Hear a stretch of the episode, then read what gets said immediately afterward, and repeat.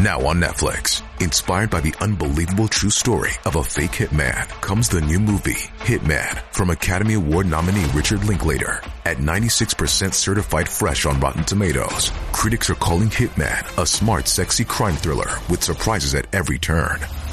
Starring Glenn Tao and Adria Arjona, Hitman. Now playing on Netflix and in select theaters. Rated R.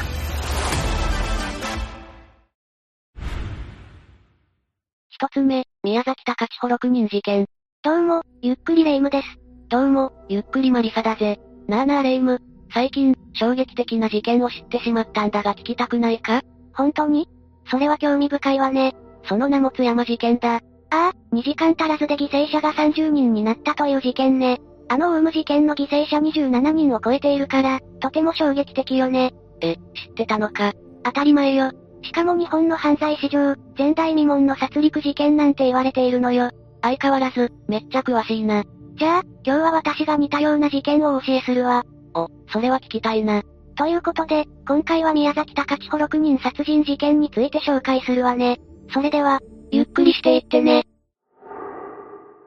2018年11月、宮崎県高千穂町で一家5人が惨殺される事件が発生したの。その後、一人だけ行方不明だった夫が飛び降りて亡くなったのよ。その人は、飯星正宏さん当時42歳だったわ。一家惨殺って、なかなかインパクトあるな。原因は正宏さんが浮気したことによる夫婦喧嘩だと考えられているわ。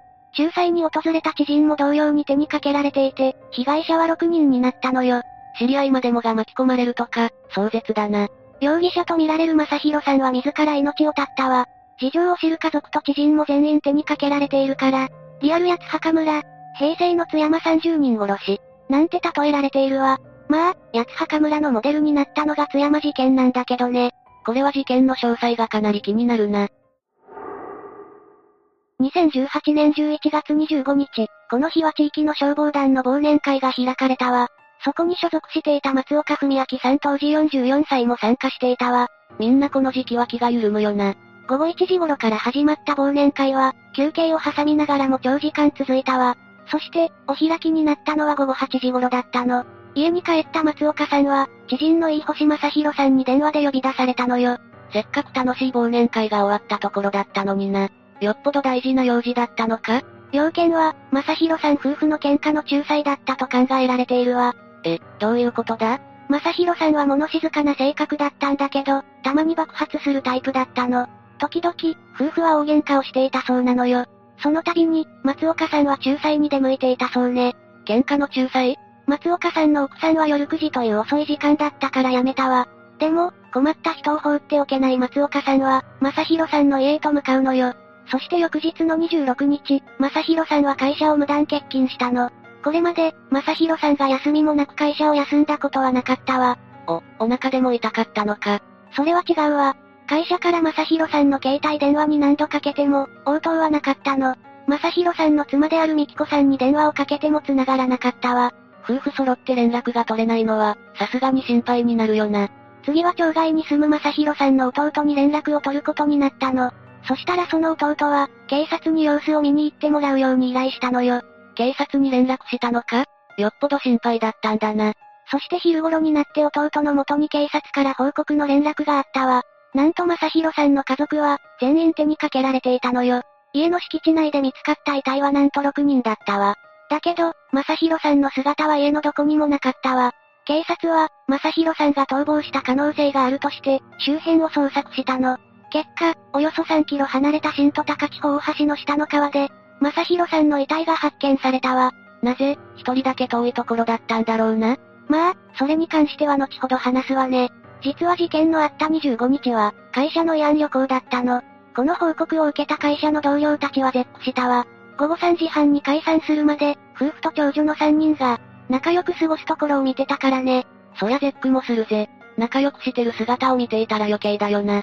妻の美紀子さんと長女のゆいさんは首を絞められた可能性が高いとされたわ。他の4人については、凶器のナタで殺害されたと見られているわね。なんてひどいことをするんだ。そして父である安尾さんは頭部を切りつけられていたわ。その安尾さんの布団の上で、長男である匠さんが亡くなっていたの。おそらく、祖父を助けようとして手にかけられたのね。若いのに勇気があるな。母である美穂子さんの遺体だけは唯一屋外で発見されているわ。遺体には激しい損傷があり、なぜか首が切断されていたのよ。このことから、母親に対しては特に強い殺意があったと言われているの。いくらなんでも無謀すぎるだろ。どうしてこんなことになってしまったんだよ。知人の松岡さんに関しては、喧嘩の仲裁で巻き込まれたと考えられるわ。松岡さんも頭部がほぼ切断された状態だったのよ。あの時に奥さんの言うことを受け入れていればと思うと、胸が痛くなるな。そして川で見つかった正宏さんは、6人の死亡に関わったと見られているの。新都高地方大橋の駐車場に正宏さんの軽自動車が乗り捨ててあったんだけど、遺書などは発見されていないわ。もう手がかりが何もないんだな。これからどうなるのだろうか。ちなみに橋から水面までは115メートルほどで、30階建てのビルに相当する高さよ。こんな場所を選ぶということは、絶対に命を絶とうと決めていたのかもな。そうね。あと犯行動機と同じくらい謎とも言えるのが、殺害方法の違いよ。そういえば、なぜ全員同じじゃないんだろうな。残念ながら、それは謎のままなの。それから事件後、一家全員が死亡したことから、遺体は親戚に引き取られることになったのよ。引き取られた遺体の中にはもちろん正宏さんの遺体もあって、翌月に近親者のみで葬儀が行われたわ。親戚も、もうショックどころじゃないだろうな。被害者も加害者も身内なんだから。ええ、普通なら、生きているうちにこんなこと体験しないからね。事件の内容はそんな感じだから、ここからは二人の人物像を見ていくわね。ああ、これは事件に関わる重要な部分だな。飯星正宏さんは事件の7年前、長女の誕生をきっかけに地元の宮崎に戻ったの。そして建設資材会社で、原木輸送のトラック運転手として働くようになったのよ。妻の美紀子さんとは結婚して10年、長男の匠さんは前妻との子供だったわ。前妻とは匠さんが生まれて1、2年後に離婚しているわね。今時珍しいことではないが、夫には離婚歴があったんだな。匠さんは正宏さんと折り合いが悪い時期もあったそうね。でも、事件当時に匠さんは地元に戻ってきていて、正宏さんも、よく帰ってきてくれた、と嬉しそうに話していたそうよ。なんだかんだ、息子さんとの関係は良好だったんだな。当時の建設資材会社の社長は正宏さんについて、彼は普段から寡黙で、いじられると黙ってしまうタイプ。事件の予兆は感じられなかったが、何か溜め込んでいたものが爆発したのかもしれない、と語っているわ。次は松岡文明さんについて話すわね。実は正宏さんと松岡さんの接点は、詳しくわかっていないの。小学校時代から二人を知る建設資材会社の社長でさえ、二人はどんな接点があったのかわからない、と話しているくらいなのよ。そんなことあるのか？だって、夫婦喧嘩の仲裁をするくらいの仲なんだよな。ええ。だけど別の知人も、二人とも知っているが、こういう関係があったことは知らない、と証言しているの。謎すぎるな。どういうことなんだ？でも正宏さんの知人によると、正宏さんの勤務先と松岡さんの妻の勤務先で取引があって、松岡さんの妻の会社では、正宏さんの会社から運ばれた原木を加工している。正宏さんは原木を運ぶトラックの運転手だったので、二人は面識があったはずだ、と言っていたわ。つまり正宏さんと松岡さんの奥さんは、知り合いってことになるのか？そうね。あと、事件後に正宏さんと松岡さんの妻は浮気をしていたという噂が流れたのよ。これは事件が起きたせいで生まれた噂の可能性もあるわね。でもこの二人が浮気をしていたからって、正宏さんの犯行の動機になるのか？これはあくまで噂で、正宏さんがやったという証拠はないのよ。松岡さんの評判は良くて、事件の半年ほど前に結婚したばかりだったそうなの。充実した人生を送っていた矢先の悲劇となってしまったから、非常に残念ね。残された奥さんも、かなり辛いよな。この事件は関係者全員が死亡しているから真相は永遠にわからないわ。だけど、いくつかの手がかりによる説があるのよ。それはかなり興味深いな。まずは正宏さんの浮気が原因という説よ。いきなりえげつない話が来たな。この夫婦喧嘩については、数年前の正宏さんの浮気が原因とされているの。え、この人って浮気してたのか？定かではないけどね。でも普段は仲のいい夫婦で、正宏さんも妻の美紀子さんを大切にしていたの。それだったら問題はないんじゃないか？しかも数年前の会社の慰安旅行では、体調の悪い妻が、旅行には長女と二人で行くように、と言ったんだけど、そんな奥さんに正宏さんは、妻を残して旅行には行けないと、慰安旅行を欠席しているほどだったのよ。理想の夫婦じゃないか。浮気が事実なら、された側の美紀子さんが不満を抱えていたことになるわ。その不満が爆発して、大喧嘩に発展したのではないか？と言われているの。なるほどな。そして次は正宏さんの被害妄想説ね。被害妄想？それだけでここまでするのか？正宏さんの幼馴染の証言では、以前に正宏さんから電話があった時に、ミキコは許せん。うちの両親はミキコの肩を持つ。などと怒っていたそうよ。だけどその後は、長女の小学校入学を嬉しそうに話すだけだったらしいの。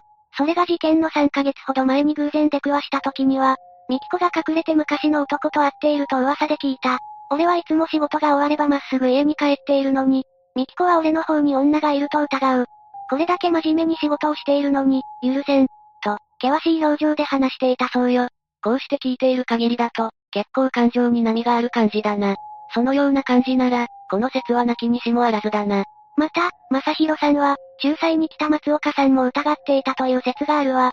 ミキコさんと松岡さんが関係していると、内心で思っていたのかもね。そこも疑っちゃうか殺害された両親は、息子は精神的に不安定で、不倫はミキコだと大声で言い、被害妄想のようになっている、と周囲に話していたみたいなの。あとは互いの疑心暗鬼が原因説もあるのよ。お互いに疑っていたということか？ええ。正宏さん夫婦が結婚したのは事件の10年くらい前で、正宏さんはバツイチよ。夫婦を知る人は、二人は昔付き合っていた人に対して、互いに嫉妬し合って言い争うことがあった、と証言しているの。もう少し大人になったらいいのにな。ミキコさんが、夫が前の相手と連絡を取っているみたい、と愚痴るのを聞いた人もいたり、正宏さんが、嫁の動きが怪しい、SNS で何かやっているみたいだ、とミキコさんの浮気を疑うような話を聞いたという人もいるくらいだからね。こうやって聞いてみると、あんまり夫婦は仲良くなさそうだな。もう訳がわかんないぜ。まあ本人が言ってるわけじゃないからね。これらの情報を頼りにするしかないというのが現状よ。最後に、警察に通報した町外れの家族が犯人説があるわ。え、なんだそれは？今回の遺体発見のきっかけを思い出してほしいわ。確か、正宏さんの弟さんが通報したんだよな。そう。高千穂町の町外れに住む正宏さんの弟が、家族と連絡が取れない、と警察に通報したことから始まったの。これに対して、連絡がつかないという理由で、わざわざ警察に通報するだろうか、との意見もあったり、反対に、本当に家族の身を心配していた、との意見もあるのよ。そう言われるとそうだな。わざわざ警察に連絡はしないかもしれないんだぜ。でも心配する気持ちもわかるぜ。連絡がつかないだけで通報するって判断が、どうしても気になるところね。何らかの事情を知っていてもおかしくないと思ってしまうわ。言われてみると、確かにそうだな。それに、事件前の2016年9月から10月にかけて、不審なことも起きていたわ。正宏さん夫婦が地域掲示板サイトで誹謗中傷されていたことが判明したの。地域掲示板とはいえ、実名で誹謗中傷するのは劣気とした違法行為ね。そんなに評判が悪かったのか？学生じゃあるまいし、わざわざそんなことするか？この書き込みが事件より前という部分は、興味深いわね。事件後に書かれるということはあったりするけど、これは違うからね。事件後だったら、みんなが思ったこととかを書いたりするのはよく見るな。この書き込みの経緯は不明なのよ。書かれていた内容が事実なのかも不明なの。疑問ばかりが残る事件だな。結局、2019年7月24日に、宮崎県警は、正宏さんを殺人の疑いで書類送検したわ。第三者の介入を裏付ける証拠はなく、正宏さん単独の犯行と結論付けたの。だけど、犯行動機は判明しなかったと説明していたわ。ということは、何もわからずじまいなのか？え2019年10月11日、宮崎地検は不起訴処分としたことを発表したわ。多くの謎を残したまま、事件は幕を閉じたというわけよ。二つ目、池袋元地下アイドル殺害事件。犯人の宮城優太は家賃6万円ほどのアパートで母親と二人で暮らしていたわ。17年から22年前には見沼区県営団地に住んでいて、近所の人に覚えられていたわね。宮城に対しては、かなり純粋で気が弱い人、という印象があったようね。アパートに引っ越す前は団地に住んでいたのか。団地に住んでいた頃の宮城に好印象を抱いていた住民もいたわ。とても、そんなことする子じゃない。ただ純粋すぎるほど純粋だったからね。被害者と本当に付き合っていると思い込んでしまっていたのかも。気が小さい子だったから、未だに信じられないと事件を起こしたことに驚いている人もいるの。そして引っ越し先のアパートの住民によると、10年ほど前から、60歳を超えたぐらいのお母さんと住んでいました。息子さんは170センチぐらいで、少し小太り。会ったら挨拶はしますが、口数の少ないおとなしい人という印象ですと述べていたわ。さらに、二人とも働いてるね。すごく早朝だったり夕方から出かけたりしていたから、24時間営業のコンビニや夜から営業する居酒屋あたりじゃないかな。宮城は服装からして、サラリーマンという感じもしなかったからと言っている人もいたのよ。団地時代の評価ばかりだな。あまりアパートの住民とは関わっていなかったのか？いえ、アパートでも宮城に親切な印象を抱いている住民もいるわ。つい最近私がゴミ出しをしていたら、彼が手伝ってくれてね。え、こんなに親切な人がいるのって驚いたぐらい好印象を抱いたそうね。ゴミ出しを手伝ったり、高青年な一面もあったんだな。学生時代の人からの評判はどうだったんだ？小中学校時代の同級生は、勉強も運動もできなくて、明るい子でもなかった。地味で目立たない子だったから、友達も少なかったと思う。彼は母子家庭で経済的にも恵まれていなかったですが、少なくとも人を傷つけたり、日常的に悪いことをしたりする人間ではなかったと言っていて、事件については、付き合ってもいない二人がラブホテルに行くのだろうか。そこは不思議だなと。彼は最終的には罪の意識に苛まれて、実施したんでしょうね、と話しているわ。だが、事件を起こす凶悪性があったんだよな。周囲の人はその面に気づかなかったのか？それが学生時代についてはあまり情報がないのよ。卒業アルバム写真は公開されているけど、不明な点が多いの。さらに宮城の学歴や経歴もよくわかっていないわ。ただ、女性に慣れていないから地下アイドルの栄養に本気になってしまったんでしょうね。どんな栄養スタイルだったんだ？まず地下アイドルは普通のアイドルよりも近い距離の存在だと言われているわ。ファンとのやりとりも相手の恋心を利用したりすることもあるの。そうだったのか。だが、普通なら栄養だと気づきそうだが。確かに普通は栄養だとわかるわね。でも、女性慣れしていない宮城には刺激が強かったようね。次は被害者となってしまった F さんについても紹介するわ。18歳だと宮城とは19歳も年が離れているじゃないか。記者によると、F さんはライブやイベントを中心に活動する地下アイドルをしていた。事件の1年前にメイドカフェのイベントで1日店長をしている時に容疑者と知り合った。この1年で容疑者と3回ほど会っていたようですと語っているわ。宮城とはたった3回しか会っていないんだな。しかもメイドカフェは1日店長をしただけで、普段は地下アイドルだったんだよな。その通りよ。宮城は普段からそのメイドカフェに通っていて、たまたま F さんと出会ったわ。所属していたアイドルのグループ名は不明で、F さんは東京都新宿区に住んでいたわ。それ以外に詳しい情報はなくて、SNS や源氏名も特定されていないわね。珍しいな。18歳ならインスタグラムやツイッターくらいはしていそうだぜ。そうね。もしかしたら本名ではなく源氏名で SNS を利用していたのかもしれないわ。一応それらしきアカウントは発見されているんだけど裏付けが取れていないのよ。確証がないから、ここでは紹介するのはやめておくわね。真偽不明なものは出せないな。もしかしたら無関係の人のアカウントかもしれないからね。そして2022年7月10日、ついに事件が起きてしまったわ。犯行に及んだきっかけは、宮城がホテルで F さんのスマホを見てしまったことだったわ。まさか勝手に F さんのスマホを見たのか？ええスマホには宮城以外の男との通話履歴やメッセージのやり取りがあったわ。これに宮城は激怒したの。恋人でも黙ってスマホを見ることなんてしないぜ。それに男性と言っても仕事関係の連絡だってあったかもしれないじゃないか。何より、たとえ F さんに恋人がいたとしても宮城には関係ないぜ。その通りよ。だけど宮城は F さんを自分の恋人だと勘違いしていたわ。自分という恋人がいるのに他の男と連絡を取っていることに嫉妬したの。そして宮城は F さんの首を10分も絞めて殺害したわ。宮城はカッとなってやったと言っているけど、後にナイフを持っていたことが発覚しているわ。つまり F さんを脅したり、計画的に殺害したりしようとしていたのか？そうかもしれないわね。F さんの体には首を絞められた痕跡の他に、切り傷もあったわ。たった3回しか会ってないのに勘違いして殺害するなんてひどいな。マリサの言う通りよ。カッとなったにしろ計画的な犯行だったにしろ、許される行為ではないわ。F さんは宮城とも連絡を取っていたんだよな？そうね。だけどスマホのやり取りだけで F さんの気持ちを理解するのは難しいわ。確かにそうだな。私だって苦手な人とメッセージのやり取りをすることがあるしな。その時は、マイナスな気持ちは見せないようにしているぜ。どうして宮城は F さんのことを彼女だと思い込んだんだろうな？宮城は F さんに色々貢いでいたのよ。逮捕後の供述ではゲームや家電などを買ったと述べているわ。なるほど。それで勘違いをしたのか。さっきも言ったが地下アイドルとファンの距離の近さが良くなかったんだな。F さんにとっては普通の距離感でも宮城は好きなアイドルに頼ってもらった。と錯覚したのかもしれないぜ。ええ恋人になってほしいなど直接的な言葉は言われていないわ。でも宮城は F さんが自分と同じ気持ちだと解釈したのではないかと思われているわね。もしかしたら F さんは宮城とパパ活している感覚だったかもしれないな。それなら一緒にホテルに行くのも納得できるぜ。F さんが何を思って宮城と接していたかはわからないわ。でもホテルに行くのは、貢いでもらった対価だった可能性があると指摘する人もいるわね。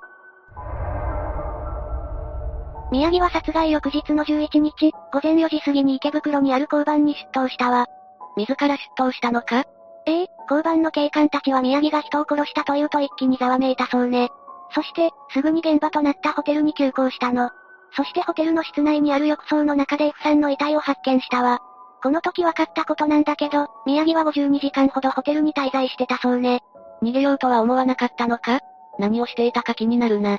長時間滞在していたことに関しては実行するか迷ってたと供述しているわね。とことん身勝手な男だな。迷うくらいなら思いとどまって欲しかったぜ。それにしても、ファンとしてはアイドルと距離が縮められるのは嬉しいことだよな。こんなに恐ろしい事件も起きてしまうんだな。ええ実は最近も同じような事件が起きているのよ。2023年、府中市でも似た事件が起きているわ。ラブホテルのベッドで、首から血を流して倒れる S さんが発見されたの。警視庁は2月3日に、府中市に住む石川明を殺人容疑で逮捕したわ。また随分年が離れているな。親子ほどの年齢差じゃないか。そうね、石川は事件を起こす前から S さんとかなり親しくて、寝ている S さんの首をナイフで3回刺して殺したと供述しているわ。さらに、S さんに1000万円近くつぎ込んだと供述しているわ。1000万円も貢いだのか？どうしてそんなことになったんだ？S さんはアイドル活動をしていたんだけど、詳しい事情を知っているという A さんという男性が事件が起こった詳細について話してくれたわ。A さんは二人と面識があったのか？ええ、A さんは石川と S さんのどちらとも面識があり、二人と仲が良かったわ。二人は非常に親しい間柄でした。今のままでは誤解されたままになってしまうと思うと、いたたまれない気持ちになり、双方のことをよく知る私が話すべきだと思い至りました。と、A さんは語っているわ。じゃあ S さんと石川がどうやって知り合ったのかも知っているのか？ええ、S さんと石川が出会ったきっかけはマッチングアプリだったわ。石川からお小遣いをもらっていること、関係も持っていたことも聞かされていたわね。S さんは1回会うたびに10万円程度もらっていたようね。男女の関係を持って1回で10万。高いのか安いのかよくわからないな。援助交際の一般的な相場に比べたらかなり高いわ。当時 S さんは定職についていなくて、A さんに対して、普段の生活や身の回りに関することも含めて石川に支えられていたと話していたわ。そのため、二人は連日のように一緒にいました。石川には自宅もあったようですが、なぜか二人は新宿の決まったホテルの部屋を常宿にしていて、そこでかなりの時間を一緒に過ごしていましただそうよ。そこまで A さんに赤裸々に話していたんだな。どうしてそんなことまで知っていたんだ ?A さんはそのホテルの近所にいることが多かったのよ。S さんからよくあれを買ってきてほしいなどと呼び出されていたの。A さんは少し面倒に思っていたそうね。でも、近所のよしみで S さんの言うことを聞いていたわ。その過程で石川とも顔見知りになったの。いくら近所のよしみと言ってもそこまでしていたのか。A さんは、新宿のホテルに住む生活を送っていた S さんを心配していたからよ。S さんは石川のことを、自分の生活の面倒を見てくれる優しい年上のおじさん、という感覚で交際していました。しかし石川の方は S さんの将来も含めて、S さんの面倒を見なければいけないという責任感にも似た気持ちを抱いていたようでした。私はだんだんと双方に気持ちのズレがあることを感じていました。年が30歳も離れていることも気になっていましたから、定期的に S さんの様子を見守ろうと思って、頼まれたものの差し入れをしていました。と、S さんを気にかけていたわ。A さんは優しい人なんだな。だけど A さんの心配をよそに S さんが石川からもらう金額は膨らんでいったわ。S さんはお小遣いを受け取るうちに、だんだんと新宿で派手に散財するようになったの。それに伴って石川からもらうお小遣いの金額が上がっていったのよ。一度200万円以上受け取っていたこともあって、石川の総額1000万円以上になっていたのだと思いますという供述にも真実味があるのよね。一度200万円以上って、いくら親しくても異常だぜ。その通りよ。そして金額が上がっていくうちに、ただお小遣いとして渡す関係ではなくなっていくわ。報道では、石川は逮捕された時に S さんのマイナンバーカードを所持していたそうね。マイナンバーカードって個人情報の塊じゃないか。どうして石川がそんなものを持っていたんだ？ちなみに S さんの所持品には石川のマイナンバーカードがあると見られているわ。A さんはこのことについて S さんから事情を聞いたんだけど、石川が S さんに大金を渡していくうちに石川が借用書を用意したそうなのよ。その際に証明としてお互いのマイナンバーカードを交換したの。ただの恋人関係ならそんな証明は必要ないよな。さらに A さんは2022年の11月頃から、石川の執着っぷりを気にかけて、S さんに、そんなに彼からお金を受け取って大丈夫なの？と聞いたことがあったそうよ。すると、S さんは LINE で送られた石川の源泉徴収票の写しを見せてきたわ。石川の年収は1000万円ほどだったそうね。かなり高年収だったんだな。だが、年収をそのまま貢ぐレベルなのはさすがにやりすぎだぜ。もちろん貯金もあったでしょうけど、短期間に1000万円は渡しすぎよね。実際、石川はかなり追い込まれていたと思われるの。そして二人の交際を見守っていた A さんは事件以降、フラッシュバックに苦しんでいるわ。私が彼らと交流していたのは去年春頃から年末までですが、その間は週に1回は会うか、LINE でのやり取りがあったので、彼らの記憶は鮮明に残っています。だからこそ、事件があってからは毎晩彼らのことを思い出します。S さんが石川に刺されるシーンが脳裏に浮かび石川が2つのナイフを持っていたという報道から、もしかして心中するつもりだったのではないかと想像してしまい、寝つけなくなるのです。だそうね。そんなに近くで二人を見ていたなら、トラウマになってしまっても仕方ないな。犯行に及んだ石川の胸中はわからないわ。でも、背景には二人にしかわからない問題があったのかもしれないわね。どちらの事件もキャパを超えて貢いだせいで起きたんだな。被害者のご冥福をお祈りします。三つ目、花輪町強盗殺人事件。まずは事件の概要から説明していくわね。事件が発生したのは、2022年2月10日未明だったわ。随分と最近の事件なんだな。被害者となったのは、当時75歳の菊池花子さんだったわ。彼女は福島県東白川郡花輪町で、独身の長男と暮らしていたのよ。山奥の平屋だから、静かな暮らしだったでしょうね。穏やかな暮らしが目に浮かぶぜ。そんな女性が殺害されてしまったのか？?2 月9日、菊池さんは長男と夕方に食事をとったわ。長男は深夜に仕事があったから、10日の午前0時頃に仕事に行ったのよ。そ、その間に事件が起きてしまったのか？そうなのよ。長男が帰宅すると、菊池さんは血を流して倒れていたの。菊池さんはすでに死亡していて、警察は殺人事件として捜査を始めたわ。急展開が過ぎるぜ。一体、ドイツがそんなひどいことをしたんだ？犯人が逮捕されたのは、事件発覚から約1ヶ月後だったわ。逮捕されたのは当時19歳の鈴木圭人で、彼は菊池さんの実の孫だったのよ。強盗目的で菊池さんの家に侵入したと話したわ。お金のために、自分のおばあちゃんを殺したのか。その通りよ。信じられないぜ。鈴木はどうしておばあちゃんを殺したんだ理由によっては、いや、どんな理由があっても許せないぜ。それを知るために、次は鈴木のことを話していくわね。頼むぜ。鈴木は2002年に、3人兄弟の2番目として生まれたわ。でも、小学5年生の時に両親が別居してしまっているわね。その後、両親は2015年に離婚しているわ。多感な時期に両親が離婚したんだな。ええ3人の子供たちは全員、母親に引き取られたわ。一人で子供3人を育てるのは大変じゃないか？両親が揃っていても大変でしょうね。そのせいなのかは不明だけど、鈴木は中学卒業後に就職したわ。茨城県の会社で、建築板金の仕事を始めたのよ。真面目に働いていたのか？働きぶりは不明だけど、結局は退職して実家に戻ってきてるわ。人間関係がうまくいかなかったみたいね。その後は、技術を活かして、実家近くで建築板金業をしていたわ。なんだかんだで働いてはいたんだな。働いていた会社では、真面目に仕事をして無遅刻無欠勤だったそうね。そして、鈴木は建築板金業で独立したのよ。母親と一緒に暮らしてはいなかったけど、鈴木は月平均で40万円を稼いでいたわ。そこまで稼げるなら、生きていくには十分じゃないか。経費も税金もかかるけど、それを差し引いても十分に暮らしていける金額ね。でも、鈴木の生活は月40万の稼ぎじゃ足りなかったのよ。まさかだが、浪費癖があったのか？そうなのよ。鈴木は独立してから、高級車やブランド品にこだわるようになったの。小規模ではあっても社長だから、見栄を張ったのかもしれないわね。それに、趣味の車の改造でも散財していたのよ。だが、いくら社長でもない袖は触れないぜ。そのお金はどこから出てきたんだ？鈴木は借金をしていたのよ。派手な暮らしと収入のバランスが取れなかったのね。そして、その借金の相手が菊池さんだったの。おばあちゃんからお金を借りていたのか。鈴木は菊池さんのお金で運転免許証を取らせてもらったわ。さらに2022年1月20日には、交際相手と一緒に菊池さんの家を訪ねているの。もちろん、要件は金の無心だったわ。とんでもない話だな。彼女の前でおばあちゃんにお金をねだったのか？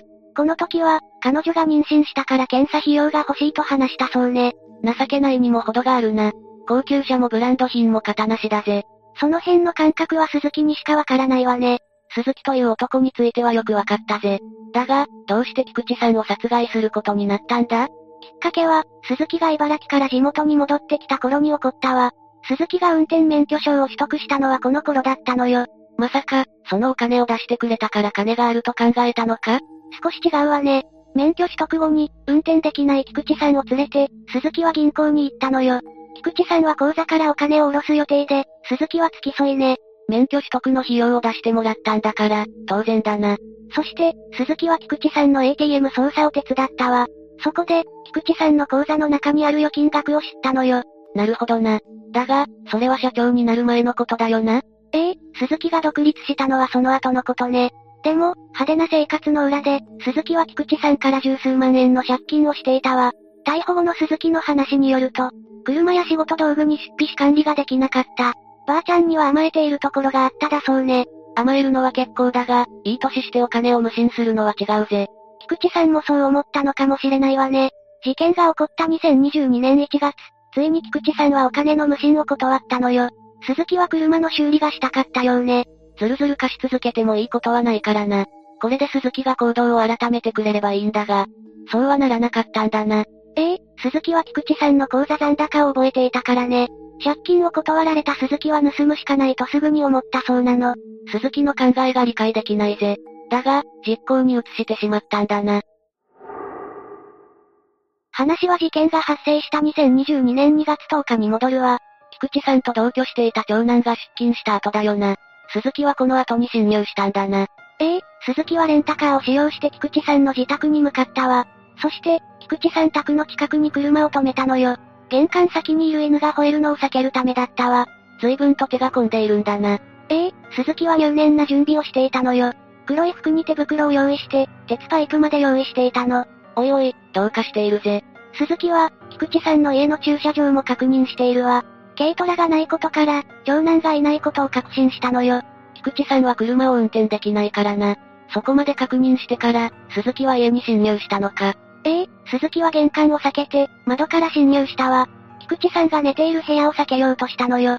でも、鈴木の知らない間に、菊池さんは寝る部屋を変えていたわ。鈴木が侵入した部屋は、現在の菊池さんの寝室だったの。菊池さんは気がついたのか？その時、菊池さんは寝室で寝ていたわ。でも、侵入者には気がついていたのよ。事実、鈴木が寝室に侵入した時、菊池さんは起き上がろうとしていたのよ。寝室は豆電球一つしかついていなかったけど、鈴木にはそれがわかったの。少しの明かりでも、人の動きくらいはわかるもんな。それで、鈴木はどうしたんだ？鈴木は持っていた鉄パイプで、菊池さんを追い出したわ。鈴木には情け容赦というものがないのか ?5 回ほど殴ってからとんでもないことをしたと自覚したそうよ。でも鈴木はオーダーをやめず、15回ほど殴り続けたのよ。菊池さんが倒れた後も、ゴルフのように殴っていたの。若い男に鉄パイプで、そんなに殴られたら死んでしまうぜ。ええ菊池さんは頭部などから出血し、倒れてしまったわ。この時に電気毛布のスイッチに背中をぶつけて肋骨も骨折したのよ。襖や障子もボロボロになって、寝室が一瞬にして地獄に変わったわ。菊池さんは、鈴木が犯人だと分かっていたんだろうか。それは不明ね。鈴木はこの後、隣の部屋のタンスを漁ったわ。そして、通帳とキャッシュカード、暗証番号のメモの入った巾着袋を盗んだの。そのまま鈴木は逃亡し、凶器の鉄パイプは茨城県の川に捨てていったわ。まんまと逃げ出したわけだな。ええその後、菊池さんの長男が帰宅して警察に通報したのよ。菊池さんはこの時、まだ息があったけど、搬送先の病院で死亡が確認されたわ。死因は出血性ショックだったそうね。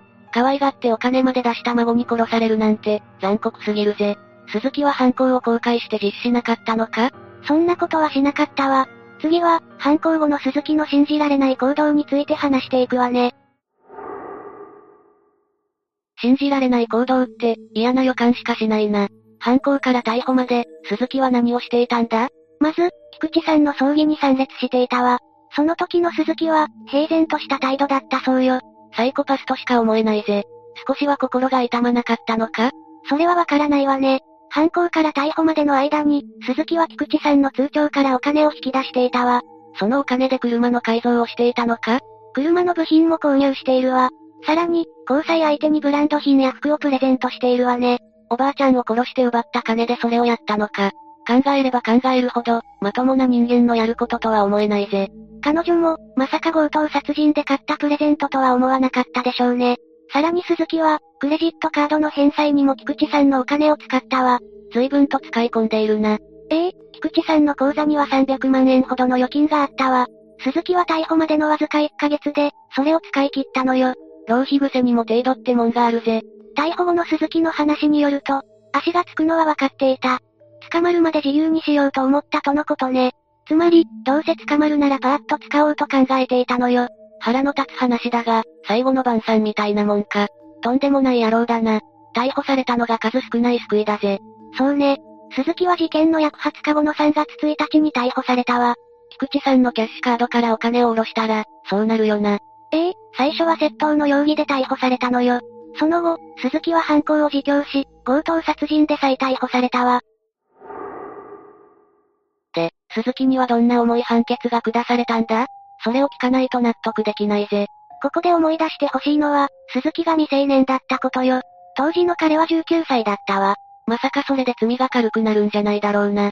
そんなことは許されないぜ。最近の事件だから、すでに少年法は改正済みよ。まず、鈴木は18、19歳の犯人、特定少年として扱われたわ。そして、改正少年法の通り、家庭裁判所に送られたのよ。おいおい、家庭裁判所で済ませていい罪じゃないぜ。その通りで、家庭裁判所は逆走をしたわ。逆走って何だったっけ？正確に言うと、検察官装置ね。家庭裁判所が、刑事裁判が妥当と判断した少年に対して行う措置なのよ。ということは、鈴木はしっかり刑事裁判にかけられたんだな。そういうことね。さらに言うと、鈴木は特定少年として実名で起訴されたのよ。それだけ、犯行が悪質と判断されたってことね。鈴木は福島県初の特定少年となったわ。それだけでも、少しは誘引が下がったぜ。それで、肝心の刑事裁判はどうなったんだ？初公判は2022年9月7日、福島地裁郡山支部で行われたわ。この裁判の争点は、鈴木に殺意があったかどうかとなったのよ。殺意も何も、実際に殺しているじゃないか。そうね。でも鈴木は殺意を否認したのよ。殴った回数は10回前後で、殺意はなかったと話したわ。弁護側も、殴る強さや頭部に骨折がないことから殺意を否定したのよ。鉄パイプで1回でも殴れば死ぬ可能性はあるぜ。弁護側も仕事とはいえ、うんざりしていたんじゃないか？かもしれないわね。裁判中の問答では、どんどん鈴木のボロが出てきたのよ。まず、鈴木は取り調べで殺意を認めていたの。なのに、裁判では急に殺意はなかったと主張したわ。鉄パイプはガラスを割るために持って行ったとも話したわね。言ってることがまるで違うじゃないか。犯行後、スマホで事項について検索していたことも判明したわ。これについては、自分がどうなるかを知りたかったそうね。祖母の葬儀に平然と出席して、事項について検索か。裁判では色々と否定しているが、責任逃れにしか見えないな。その通りね。検察側は鈴木に対して、無期懲役を求刑したわ。一方で弁護側は、有期刑の懲役15年を求めたのよ。未成年であることが、変に考慮されちゃいないだろうな。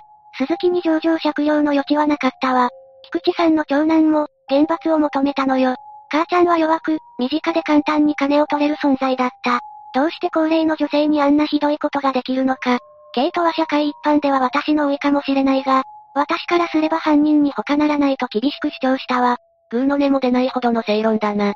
老いが母親を殺したなんて、想像しただけで気が狂いそうな状況だ。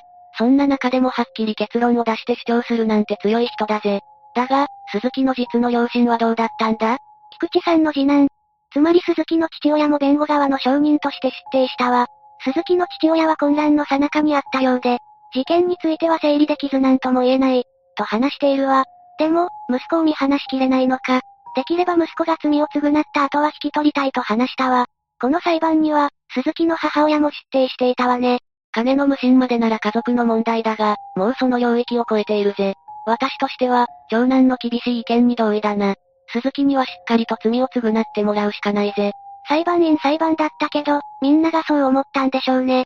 9月15日の判決公判で、検察側の休憩通り、無期懲役の判決が下されたわ。検察の休憩通りの判決が下るのは珍しいパターンなのよ。それだけ、犯行が悪質だったってことだよな。裁判長は鈴木に対して、立ち直れると期待している、とは伝えたそうね。でも、無期懲役は仮釈放されるにしても30年以上はかかるわ。最短でも、鈴木は50歳になっているな。だが、そうなっても文句が言えないほどの罪を犯したと思うぜ。そうね。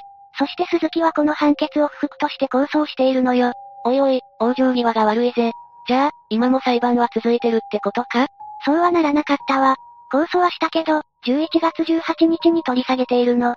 鈴木の無期懲役は、これで確定したのよ。どうして取り下げたのかはわからないが、ほっとしたぜ。しっかり服役して、罪に向き合ってもらいたいぜ。まったくね。四つ目、岡山駅突き落とし事件。まずは事件の全貌から解説していくよ。岡山駅突き落とし事件は、2008年3月25日に西日本旅客鉄道 JR 西日本で発生した殺人事件だね。突き落としってことは、犯人が被害者を駅に突き落としたってことだよな。そうだね、この事件の犯人である A、事件当時18歳は、岡山市駅元町の JR 岡山駅の山陽線ホームで、事件当時38歳現職員の男性 B を駅のホームに突き落とし、B は福山行き下り普通電車にはねられ、死亡した事件となっているよ。一体どんな理由で A は B を駅のホームに突き落としたんだろうな。それは A の生い立ちから考えていくことにしよう。岡山駅突き落とし事件を起こした A は、ごく一般的な家庭に生まれたと言われているわ。また、幼い頃から体格は、大柄だったけどクラスの中心人物ではなく、性格はかなり控えめだったと言われているね。つまり、体は大きいけど性格は優しい子供だったってことだな。それは間違いないだろうね。ただし、あることが原因で徐々に、A の性格は変わっていくわ。あることって何が起きたんだ？それは A が小学校高学年になった際に、クラスでいじめられるようになってしまったんだよ。いじめ。でもさ A は体格が、大きかったなら色々と怖がられそうな気がするぜ。まあ、私もそう思うけど、おそらく A は本当に性格が優しい子供で、いじめをしてくる同級生に反撃することができなかったのではと言われているわ。確かに体が大きくても優しい人はいるからな。その優しさからいじめられた可能性が高そうだな。それは間違いないね。A の同級生も同じことを言っていたよ。それで A はクラスでいじめられていたことから、徐々に優しい性格に変化が訪れるよ。A はどんな風に心に変化が訪れたんだそれはいじめてきた奴をいつか見返してやることだね。なるほど。でも、別におかしな心の変化ではないよな。この時点の A の心境の変化は当然だと思うよ。だけど、成長するにつれて、A の心は予想外の方向に歪んでしまうわ。成長するにつれてってことは、中学校や高校で何か心境が歪む出来事があったのか。うん、A は小学校からいじめを受けていたけど、中学校に入学してからはいじめの内容がどんどんエスカレートしてしまったの。なるほどな。それでさ、担任の先生とかは A がいじめられていることに対して、何か行動を起こさなかったか。残念ながら担任の先生は、特に行動を起こすことはなかったそうだわ。私はいじめをする奴が悪いと思うけど、担任の先生にも問題はあると思うぜ。確かに担任の先生にも問題はあると思うけど、当時は今よりもいじめに関する学校の対応が、悪かったと言われているからね。確かに色々な問題があって、教育制度は変わっていったしな。当時ではそこまでいじめのことを問題視していなかったんだろうな。話を戻すけど中学校でいじめを受けていた A は、小学校の時と同じように、いつかこいつらを見返してやる、という思いで学校生活を送っていったよ。A はいじめてくる奴を見返すために必死に耐えていたわけだな。確かにそうだね。結局、A は暗い中学校時代を送り、自宅から約1時間半の高校に進学することになるわ。進学した高校ではどんな感じだったんだ？元同級生の証言からは特に A がいじめられることはなかったけど、クラスでは浮いた存在だったと言われているね。その証拠に A は一応、放送部に所属していたけど、クラスメイトと話すことは少なく、一人で本を読んで過ごしていたそうだよ。A がとりあえずいじめられなくてよかったけど、充実した学校生活ではなかっただろうな。それでさ、気になることがあるんだけど、A は具体的にどうやっていじめてきた奴を見返そうと思っていたんだ。それはいじめてきた奴より、高い地位に君臨することだね。随分難しい仕返しの仕方だな。確かにそうだね。もっとわかりやすく解説すると A が考えていた仕返し。それはいじめてくる奴らよりも優秀な社会的地位に立つことだったと言われているよ。なるほどな。つまり A は、お前らとは違う、俺は優秀な人間になるから。って感じだろ。そうだね。それが A が考えた仕返しだったわ。変わった仕返しだけど、ある意味現実的な仕返しかもしれないな。でも、高校生の時にそんな考えに至るってことは結構、A は頭が良いと思うぜ。うん、それに関しては決して悪くはなかったみたいだよ。でも、事件当時、同級生は、A は頭が良いというよりは大人びている雰囲気で周囲とも馴染めていなかった、と語っていたよ。確かに純粋な高校生の思考回路とは、少し違った感じだな。また、A は仕返しを行うために常に高い理想を持つようになったと言われているね。高い理想ってなんだ？それは優秀な学歴を手に入れることだよ。なるほど、確かに社会的に優秀な人は高学歴な人が多いからな。でも、そんなことを小学校の時から A が考えていたとは思えないぜ。それは私も同感だけどおそらく、A は小学生の時にいじめをする奴らよりも優位に立ちたいと思い、やがて高校生になると学歴で優位に立つという考え方が定着したと思うよ。なるほど。その証拠に A は高校1年生の時から、東大に行く、と東大農学部を志望していたと言われているわ。ものすごく高い目標だな。それから、高校2年生の頃には兄弟医学部を志望するようになったと言われているよ。どちらも難関大学だな。それで、A の学力は高かったのか。A の学力は決して低くはなかったと言われているけど、志望する東大や兄弟に受かるほどでは、なかったと言われているわ。そうか。担任の先生はそのことで A と話をしなかったのか。三者面談で A は担任の先生から難関大学を目指すのではなく、地方の大学に推薦で入学することを勧められたけど、結局 A は自身の志望を変えることはしなかったわ。A はどうしてもみんなが驚くような学歴を取得したかったんだろうな。それは間違いないだろうね。その学歴を取得することが A にとって、一種の夢であり使命だったと思うよ。だけど、現実的には自分の志望する大学には届かない。色々と苦しい葛藤だな。でも、A の価値観は一般的な高校生の価値観とは大きく違う気がするぜ。確かにそうだね。もしかして、A の両親は学歴にうるさい人だったのか。詳しいことはわからないけど、そういった情報は出てきてないから、ごく一般的な両親だったと思うよ。なるほどな。話を戻すけど、やがて A は高校3年生となり受験シーズンを迎えることになるわ。だけど、ある問題が起きてしまうの。一体何が起きてしまったんだ？両親の経済状況が悪化し、A は大学に進学することができなくなってしまったの。え、それは A にとって最悪の事態なんじゃないのか？うん、それは間違いないね。結局 A は色々なことに落胆し、学校の成績は下がってしまったよ。A はその後どうしたんだ ?A は高校在学中に就職活動は行わず、卒業し、その後はアルバイトをしながら、簿記の資格を取得するために、日々勉強していたと言われているよ。少し意外だな。落胆して目標が決めれない日々を送ると思っていたぜ。確かにそうだね。だけどここで A はあることを目指すようになったと言われているよ。あることってなんだ？簿記の資格を取ることじゃなかったのか。うん、それもあるけど、やっぱり正社員として働きたいと思うようになったんだよ。なるほどな。A が正社員を目指した理由は、一家の生活が困窮していたからと言われているわ。確かに一家の生活を変える必要があったらバイトでは難しいな。それで、A は正社員になることができたのか。それが、もともと性格が暗かった A の就職活動は難航し、いくつもの不採用通知を受け取ることになってしまったわ。それは、精神的にかなり厳しい状況だな。確かにそうだね。志望を諦め、大学進学を諦め、就職活動は難航。その結果 A は精神的に、かなり不安定になったと言われているよ。人間は目的を失った時のダメージはかなりでかいからな。おそらく A の精神状態はかなり混乱していたことは間違いないだろうな。それから、しばらくして A にとって興味深い事件が起きることになったよ。興味深い事件って、それは土浦連続殺傷事件だね。その事件は聞いたことがあるぜ。確か未成年の自殺願望者が茨城県土浦市で、無差別の通り魔を行った事件だよな。その通りだよ。もしかして、A も土浦の犯人と同じことをしようと考えたのか。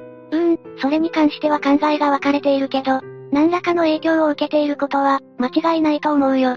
その証拠に A は事件当日の所持品に刃渡り12センチの果物ナイフを持っていたからね。ナイフか、それを考えると何かしら影響を受けた可能性は高いな。結局、土浦の事件が A に影響を与えたのかはわからないけど、ある感情が芽生えたことは間違いないよ。どんな感情が芽生えたんだそれは他人に対する殺意だね。とうとう、他人に対して殺意を持つようになったんだな。また、A は人を殺害し刑務所に行きたかったと逮捕後に供述しているよ。本当に論外な考え方だな。刑務所に行きたかったら勝手に行ってろ。他人を傷つけるな。って話だぜ。その通りだね。じゃあ話を進めていくよ。そして、迎えた事件当日、A は25日の朝に自宅を出ると行くあてもないままブラブラし、最終的には兵庫県姫路市の網干駅で JR 線に乗り換え、当日午後7時頃に岡山駅に到着しているわ。どうして A は家を出て、ブラブラしていたんだ ?A は、誰かを刺し殺す、と考え、行くあてもなくブラブラしていたの。完全に精神が歪んでいるな。それから、A は午後11時5分頃に電車待ちの列の先頭にいた。当時38歳の県職員男性 B の左後方から近づき、背中を無言で押して男性をホームに突き落とし殺害したわ。とんでもない奴だな。ただ、気になるのはどうして A は所持していたナイフを使わなかったんだ。うーん、それに関しては何とも言えないけど、私が思うに A は確実に人を殺すことを考えて、電車に突き落とすことをしたと思うよ。レイムがそう考える理由は何かあるのか。報道では、A はデスノートや日暮らしの泣く頃になどの漫画を、異常なほど愛読していたと言われているよ。いろいろな意味でハードなジャンルの漫画だな。でも、その漫画を読んでいたから犯罪を犯すとは限らないだろ。うん、それは間違いないね。ただ、漫画が悪いとは言わないけど、いろいろな影響を受けていることは、間違いないだろうな。それに人間は絶望し追い込まれると、他人に対して殺意が芽生えると聞いたことがあるからな。そんな A は B を殺害し、駅から出て自宅に向かっていたけど、駆けつけた警察に逮捕されたわ。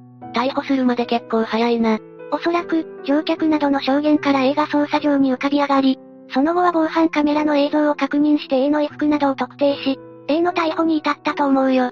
なるほどな。やっぱり日本の警察は優秀だな。それで、逮捕された A の犯行動機が知りたいぜ。うん、先ほどの内容に加えて、A は次のことを語っているわ。誰でもよかった。ただ毎日イライラして、他人を傷つければ刑務所に入れると思った。相変わらず自分勝手すぎる考え方だぜ。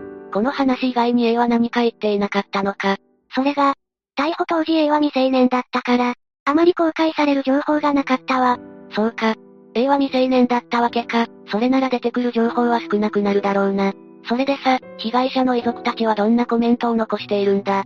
事件後、被害者の葬儀が行われ、葬儀には岡山県知事も訪ねたわ。葬儀の際に、岡山県知事は、彼は人望があり温厚で、将来を嘱望されていた。無念だ、とコメントを残しているよ。また、葬儀では B の長女の手紙が読まれ、手紙の内容は、いつもお仕事頑張ってくれてありがとう。辛い目にあったと思うけど、みんな父さんを心配していた。とても悲しくてなりません、という内容だったわ。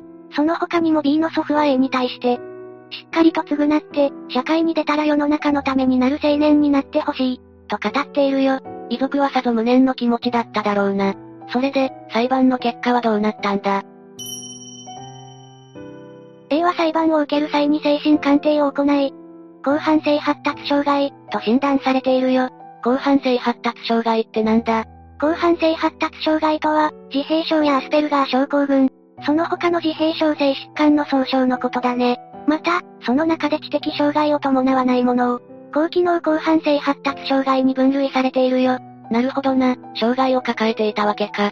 だけど障害を抱えているからといって、犯罪を犯していいわけじゃないからな。それは間違いないね。結局、2009年6月17日に岡山地方裁判所が懲役5年以上10年以下の不定期刑に処され、A は佐賀少年刑務所で服役することになったわ。ということは現在、A は出所しているな。うん、A は現在出所していると思うけど、その後の情報は出てきてないね。本当に自分の行為を反省して、更生してほしいものだぜ。確かにそうだね。でも、私は未成年の判決が少し軽すぎるような気がするけどな。確かにそれは否定できないね。この事件が起きた時は未成年に関する法律の改正が世論で叫ばれたけど、結局は大きな改正は行われていないね。どうして、改正されないんだ？うん、いろいろな事情があるけど、法律を変えるのは簡単なことではないんだよ。まあ、それはそうだな。ただ、一部改正は行われているから、少年法も色々と手を加える必要があるのは間違いないだろうね。今後はどういった感じに少年法が変わっていくのか期待したいところだな。それに加えて、大切なことは映画構成すること。この事件のことを忘れないことが非常に重要だと思うよ。確かにそうだな。5つ目、全日空61便ハイジャック事件。そもそもで、全日空61便ハイジャック事件でハイジャックされた飛行機の61便って、どういう飛行機だったんだ？まず機体の説明からするわね。当時の機体はボーイング747-400と呼ばれる機体だったわ。ボーイング？当時では最先端の機体で、この機体の前の機体は747クラシックと呼ばれるようになったの。兵最新式の機体だったのか。この事件の時には、乗客は犯人を含め503人、客室乗務員は機長などを含め14人乗っていたの。かなり大人数が乗っていたんだな。そうね。この人数が乗った飛行機がハイジャックされるなんて、ゾッとするわよね。それじゃあ早速事件の全貌を説明するわね。よろしく頼むぜ。事件は1999年7月23日に起きたわ。この日、全日空61便は羽田空港発新千歳空港行きの便だったの。さっきも説明したように、この飛行機には客室乗務員を含め517人が乗っていたわ。ハイジャックはどの段階で起きたんだ？無事離陸したのもつかの間、搭乗していた男が急に大声を上げながら立ち上がり、客室乗務員に包丁を突きつけ、コックピットへ行くよう指示をしたの。え？離陸後すぐにハイジャックをしたんだな。そして11時25分、機長より地上管制にハイジャック発生の緊急通報が発せられたの。すぐに通報できたんだな。よかったぜ。じゃあ事件はすぐに解決したのか？すぐに解決できるはずないでしょ？飛行機はすでに離陸して空にあるのよ。どうやって解決するっていうのよ。確かにな。バスジャックや建物に立てこもりなら、警察が包囲してなんとかできるかもしれないけど、空の上じゃ太刀打ちできない。警察も空の上まで犯人を捕まえに来れないからな。そして犯人はコックピットへ侵入した後、横須賀への飛行を指示し、機長らは指示に従い南西方向へ変身したの。コックピットへ侵入？コックピットって操縦席だろ？そんなに簡単に犯人を入れていいのかよ。鍵とか閉めて誰も入れないようにするのが普通なんじゃないのか？普通はそう考えるわよね。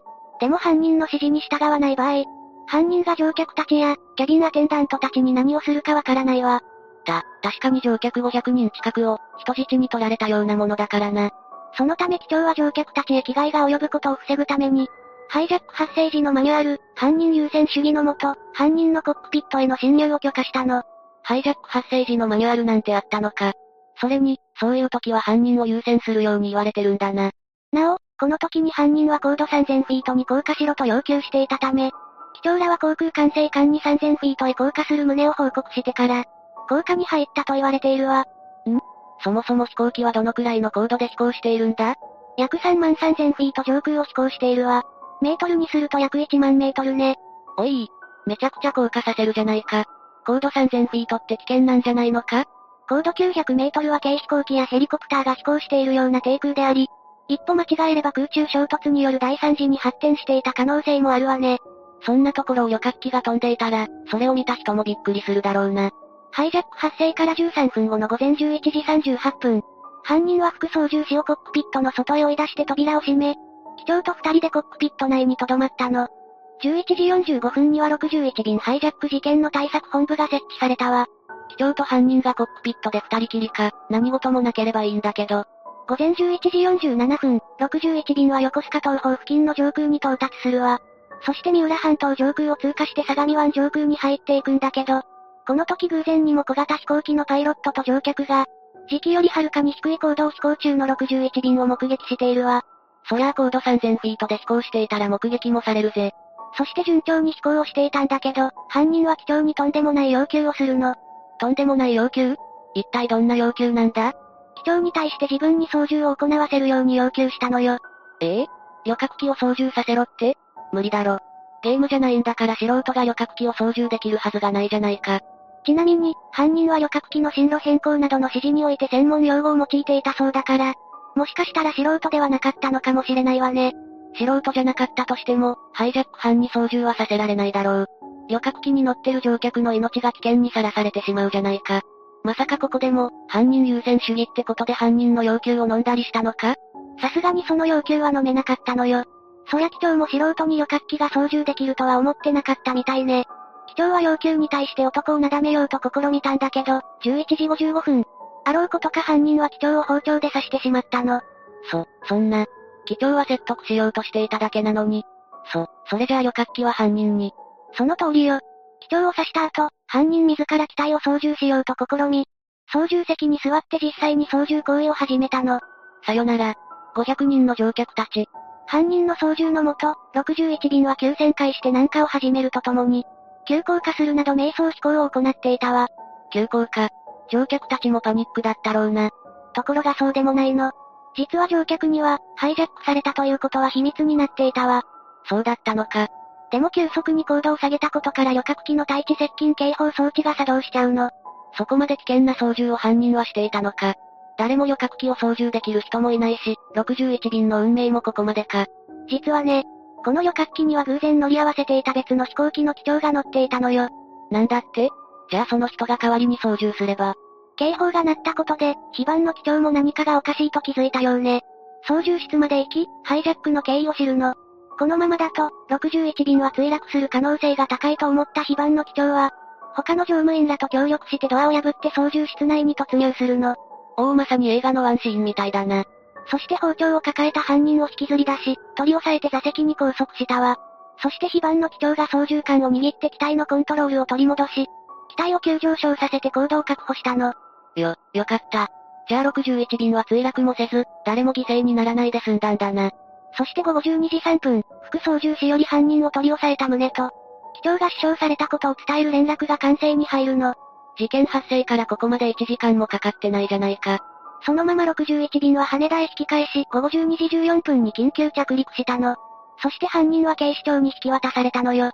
これにて一件落着ってことか。でも刺された機長が犠牲になってしまったわ。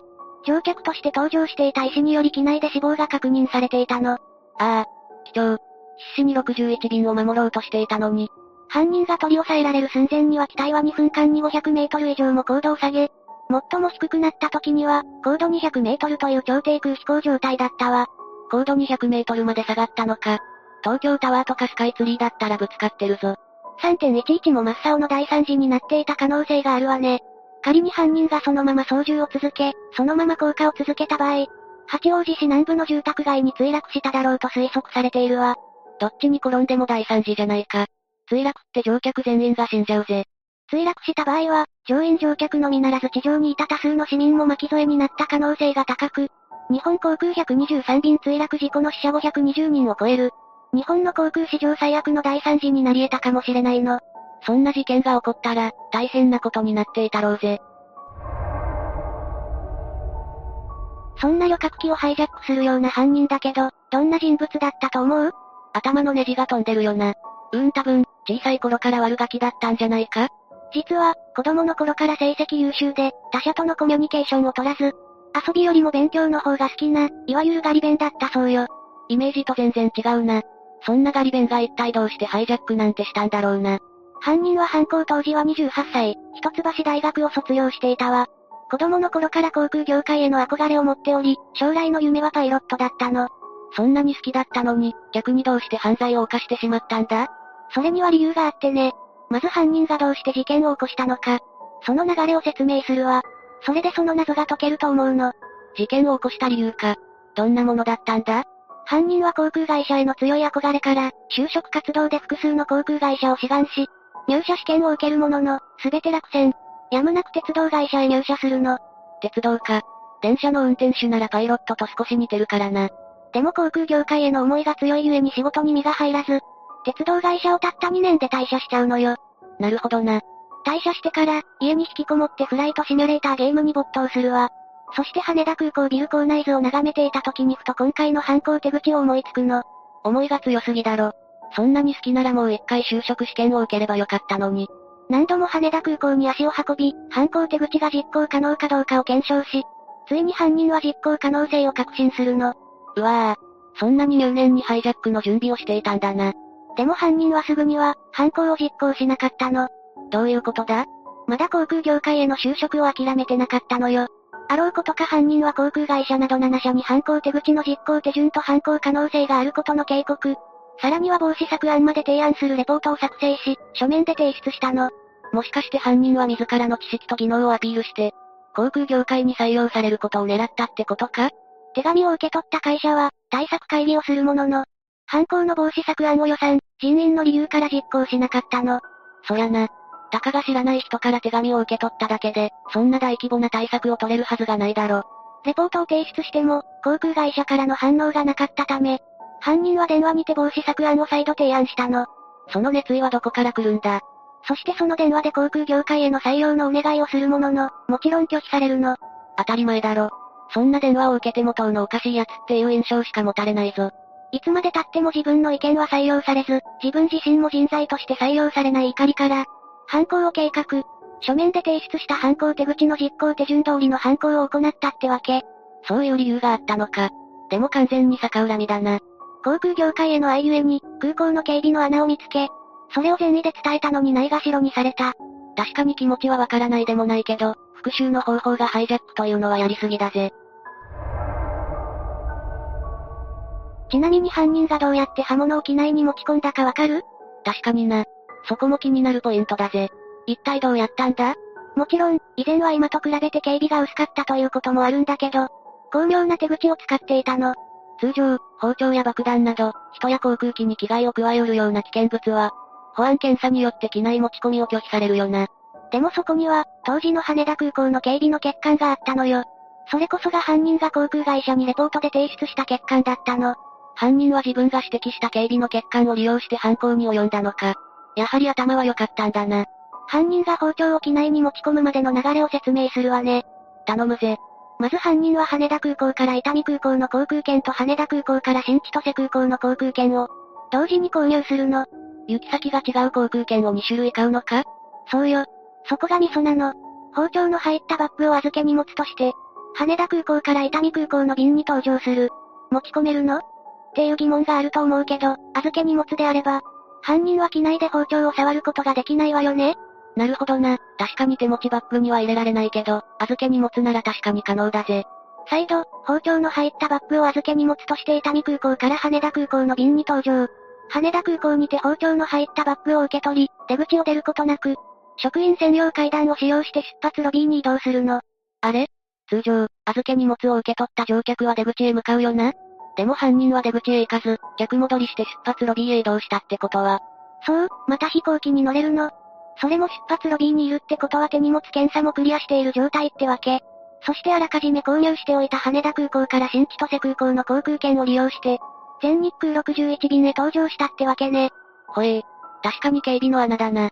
名探偵コナンもびっくりの方法よね。なお、本来は事件発生前日の7月22日に犯行を決行予定だったらしいわ。なんで、1日遅らせたんだ？事件を起こす際に、北海道へ一人旅に出かけると親や精神科医に偽っていたが、父親が複数枚の航空券を、母親が凶器などの入ったバッグをそれぞれ自宅内で発見したことによって、犯人の目論みが狂ったの。おかしいってことで両親から追及を受けたんだな。そりゃ北海道に行くって言ってるのに大阪の航空券とか、凶器とかがあったら、おかしいってなるぜ。それをなだめたからか、それとも無理やり出発したかわからないけど、結局犯人は予定の1日遅れで事件を起こしたの。でも1日遅れてよかったわね。どうしてだ ?1 日遅れてなかったら、犯人が乗る予定の飛行機に非番の機長が乗ってなかったかもしれないじゃない。確かにな。もし別の機長が乗ってなかったら、61便は操縦できる人がおらず、そのまま墜落してたってことか。6つ目、千葉、女性遺体事件。事件が起きたのは2021年5月7日よ。被害者の A さん当時19歳が住む、千葉県袖ヶ浦市の自宅の近くにある竹林で、犯人の夏見翔太当時23歳と A さんが合流して、計画内容の確認をしたわ。計画内容ってなんだ ?A さんは夏見に頼んで計画的に怪我を負う予定だったの。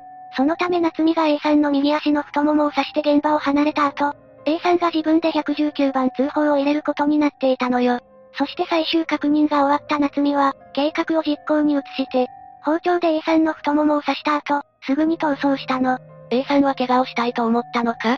ええ、さらにその計画では刺された A さんが自身で救急車を呼ぶはずだったけど、A さんはそれができずに倒れ込んでしまったわ。どうしてだ？A さんが負った刺し傷はなんと深さ10センチに及ぶものだったの。深さ10センチだと？怪我では済まないだろう。その通りよ。これは A さんにとっても予想外の出来事で、そのまま出血性ショックで亡くなったわ。二人の動機が不明だし、初対面の夏美にそんなことを頼めるほど、A さんが夏美を信用していたのも不思議なんだぜ。まずは夏美と A さんの出会いから説明するわね。事件の被害者 A さん当時19歳は美容師の見習いとして働いていたの。美容師とは、憧れる仕事だぜ。わかるわ。でも美容師ってとても激務なのよ。A さんは仕事で肉体的にも精神的にも参ってしまって、うつ病になってしまったわ。そうだったのか。大変な仕事なんだな。それが原因で A さんは仕事を休むようになって、約3ヶ月間休職したんだけど、休職中にツイッターで死にたいという投稿をしていたの。深い悩みほど周りには簡単に相談できないよな。ええそしてこのツイートを夏美が見つけてしまったわ。なんと夏美は自殺志願者を探していたのよ。悩んでいる人の話を聞いて、自殺を思いとどまらせようとしていたわけではないのか？そうよ。夏美は2021年の5月5日に A さんのツイートを発見して、A さんに、殺してあげましょうか？というダイレクトメッセージを送信したわ。怖すぎるだろう。こんなの送られてきたら無視してブロックするぜ。普通の人ならそうでしょうけど、A さんは精神的に病んでいたわ。だから、この夏美の怪しいメッセージに返信してしまったの。周囲の人は A さんの異変に気づかなかったのか？A さんが行方不明になる2日前の5月5日に会っていた市原市の男子大学生は、遊んでいた時に変わった様子はなかった、と証言しているわ。さらに小中学校の同級生で同じ大学の友人は、いつも笑顔で友達も多かった。まさか同じ学校で仲の良かった子が事件に巻き込まれるなんて、とてもショック、と戸惑う様子を見せて、A さんを知る女子高生も、たまに会うと、ニコッと笑顔を交わしていた。優しい印象で事件を知り驚いた。トラブルは聞いたことがない、と振り返っているの。悩んでいる自分を見せないように明るく振る舞っていたのかもしれないな。そうかもしれないわね。それで A さんと夏美はツイッターのダイレクトメッセージで繋がって、返信した翌日からは LINE でやり取りをするようになったそうよ。A さんは夏美になんとメッセージを送っていたんだ ?A さんは、うつで仕事も休んでいて母親が自分の気持ちを理解してくれない。殺してくれますかと自ら夏美に自分を殺すように依頼したわ。そんなことを考えるほど追い詰められていたのか。だけど夏美とやりとりをするうちに、A さんの気持ちに変化が起きたの。どんな変化が起きたんだ？夏美に、親が産んでくれた体なので、死ぬことは躊躇しています。という内容のメッセージを送信したわ。死にたくないという気持ちが生まれたのは良いことなんだぜ。だけど夏美は、A さんのメッセージに対して、では、重症に留めて心の苦しみを思い知らせるのはどうでしょう？と返したわ。そのメッセージを見た A さんは目に見えない心の病気ではなく、現実で怪我をすれば母親も自分の痛みを理解してくれるかもしれないと思って、夏美の提案に乗ってしまったわ。事件が発生してから A さんが帰宅しないことを不審に思った家族が、A さんが行方不明になったことを受けて、A さんのスマホの位置情報を確認したわ。位置情報か。今は便利な時代だな。A さんの位置情報を確認すると、自宅から離れていない場所にいることが判明したの。だけどいつまで経っても A さんが帰宅しないから、家族が探しに行くことにしたわ。すぐに見つかったのか？いえ、位置情報は竹林を示していて、A さんを見つけるのは簡単ではなかったわ。そこで、家族だけではなく A さんの友人たちも一緒に A さんを探すことにしたの。そうして5月12日の午後22時50分頃、自宅から450メートルほど離れた竹林の中で、友人たちが A さんの遺体を発見したわ。すぐに警察に通報を入れて、駆けつけた警察はこれを殺人事件と断定すると、捜査を開始して、事件から19日後の6月1日に、夏美が神奈川県警に逮捕されたわ。比較的早い段階で捕まってよかったぜ。ただ、この時の逮捕容疑は殺人ではなかったのよ。夏美の逮捕容疑は神奈川県青少年保護育成条例違反だったわ。殺人ではなく青少年保護育成条例違反だと夏美は犯行翌日の5月8日に SNS で知り合った18歳未満の少女と、横浜市内にある公園のトイレで性行為に及んでいたことで、神奈川県警は夏美が A さん刺殺事件の犯人だとは知らずに別件で逮捕していたの。殺人だけではなく、未成年にも手を出していたのか。逮捕後は面会に来た父親に対してごめんなさいと反省した様子で、お父さん、ご飯食べてる？と気遣う姿も見せていたようね。A さんのことがバレていないから余裕があるように思えるぜ。だけど A さん殺害についての捜査は、もちろん続いていたわ。千葉県警の捜査本部が、A さんのスマホや現場付近に設置されている、防犯カメラの録画映像などを解析するうちに、捜査線に夏美の存在が浮上してきたわ。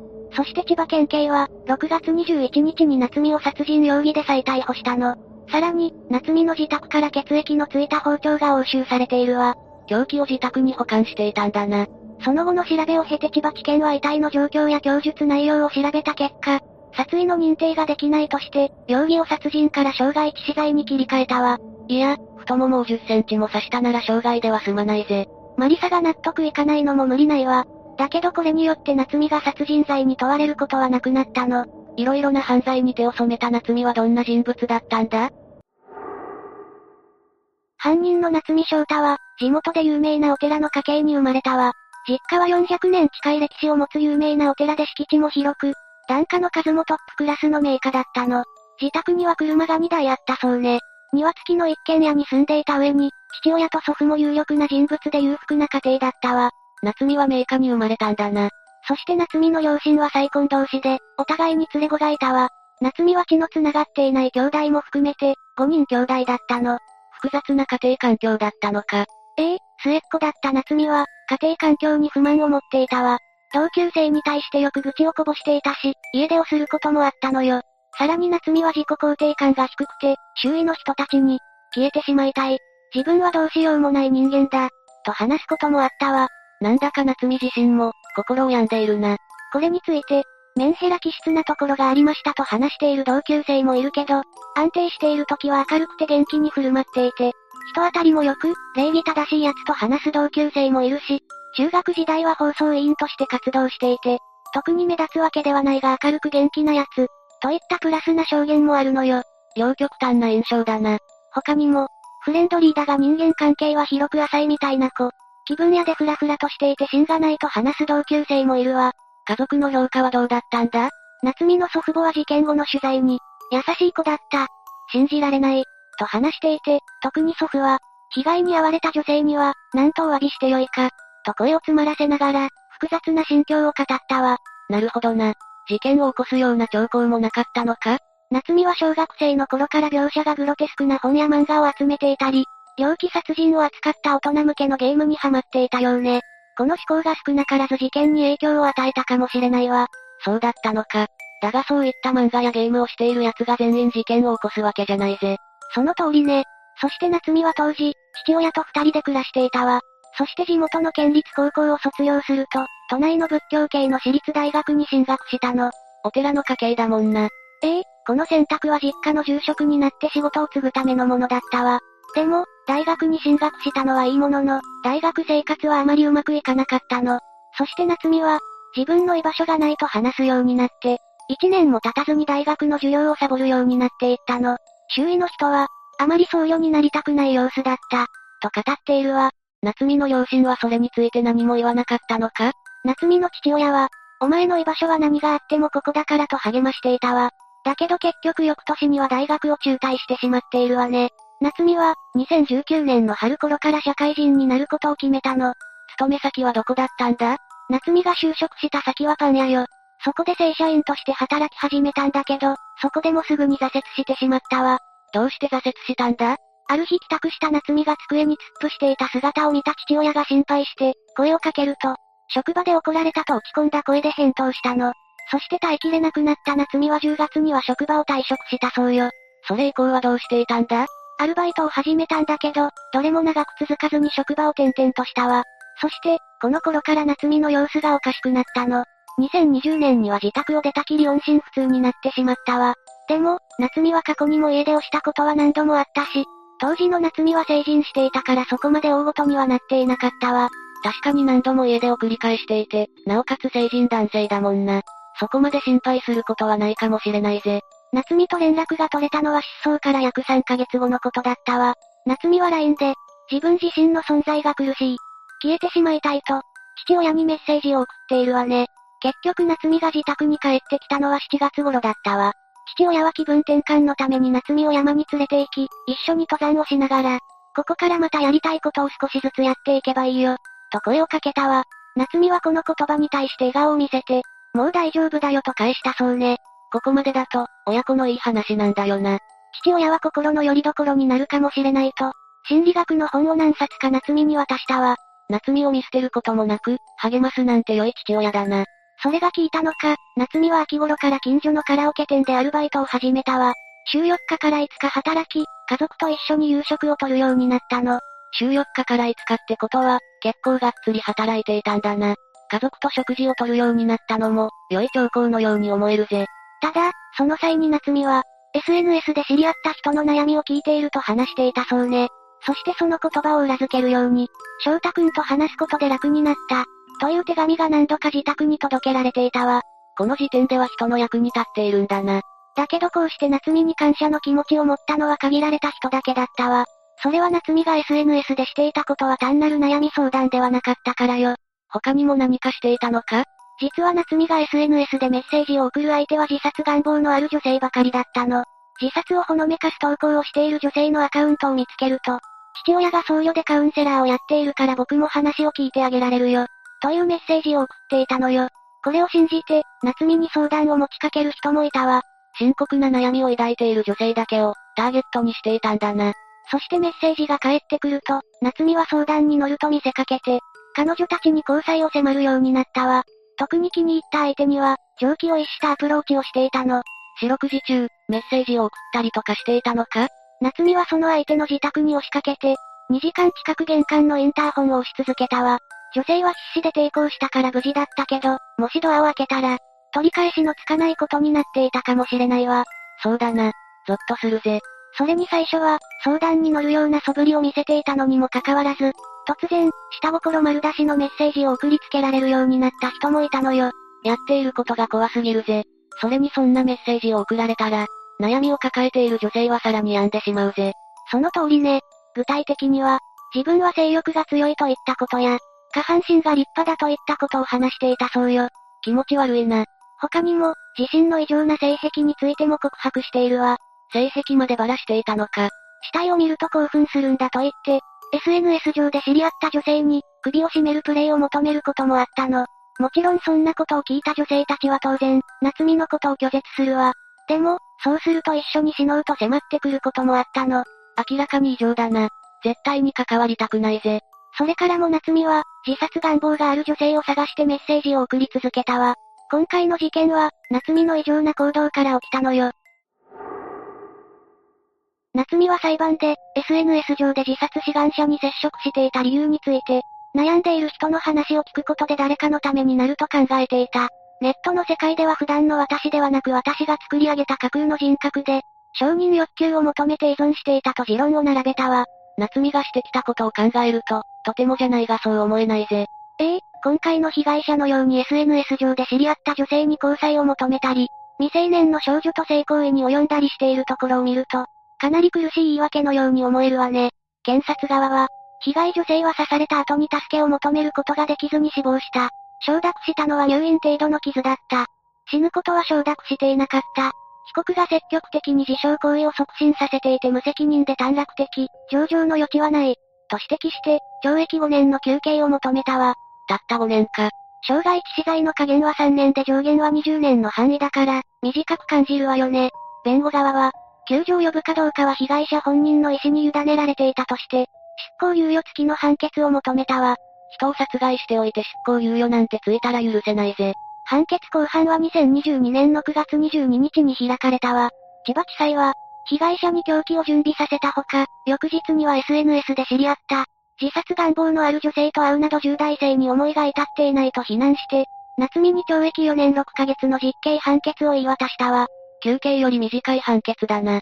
納得はいかないが、逮捕された夏美に対して父親は、帰るところを残してあげたいと息子を案じる発言をしているわ。対して A さんの友人は6日の午後23時頃に、LINE で送ったメッセージは、既読になったけど返事はなかった。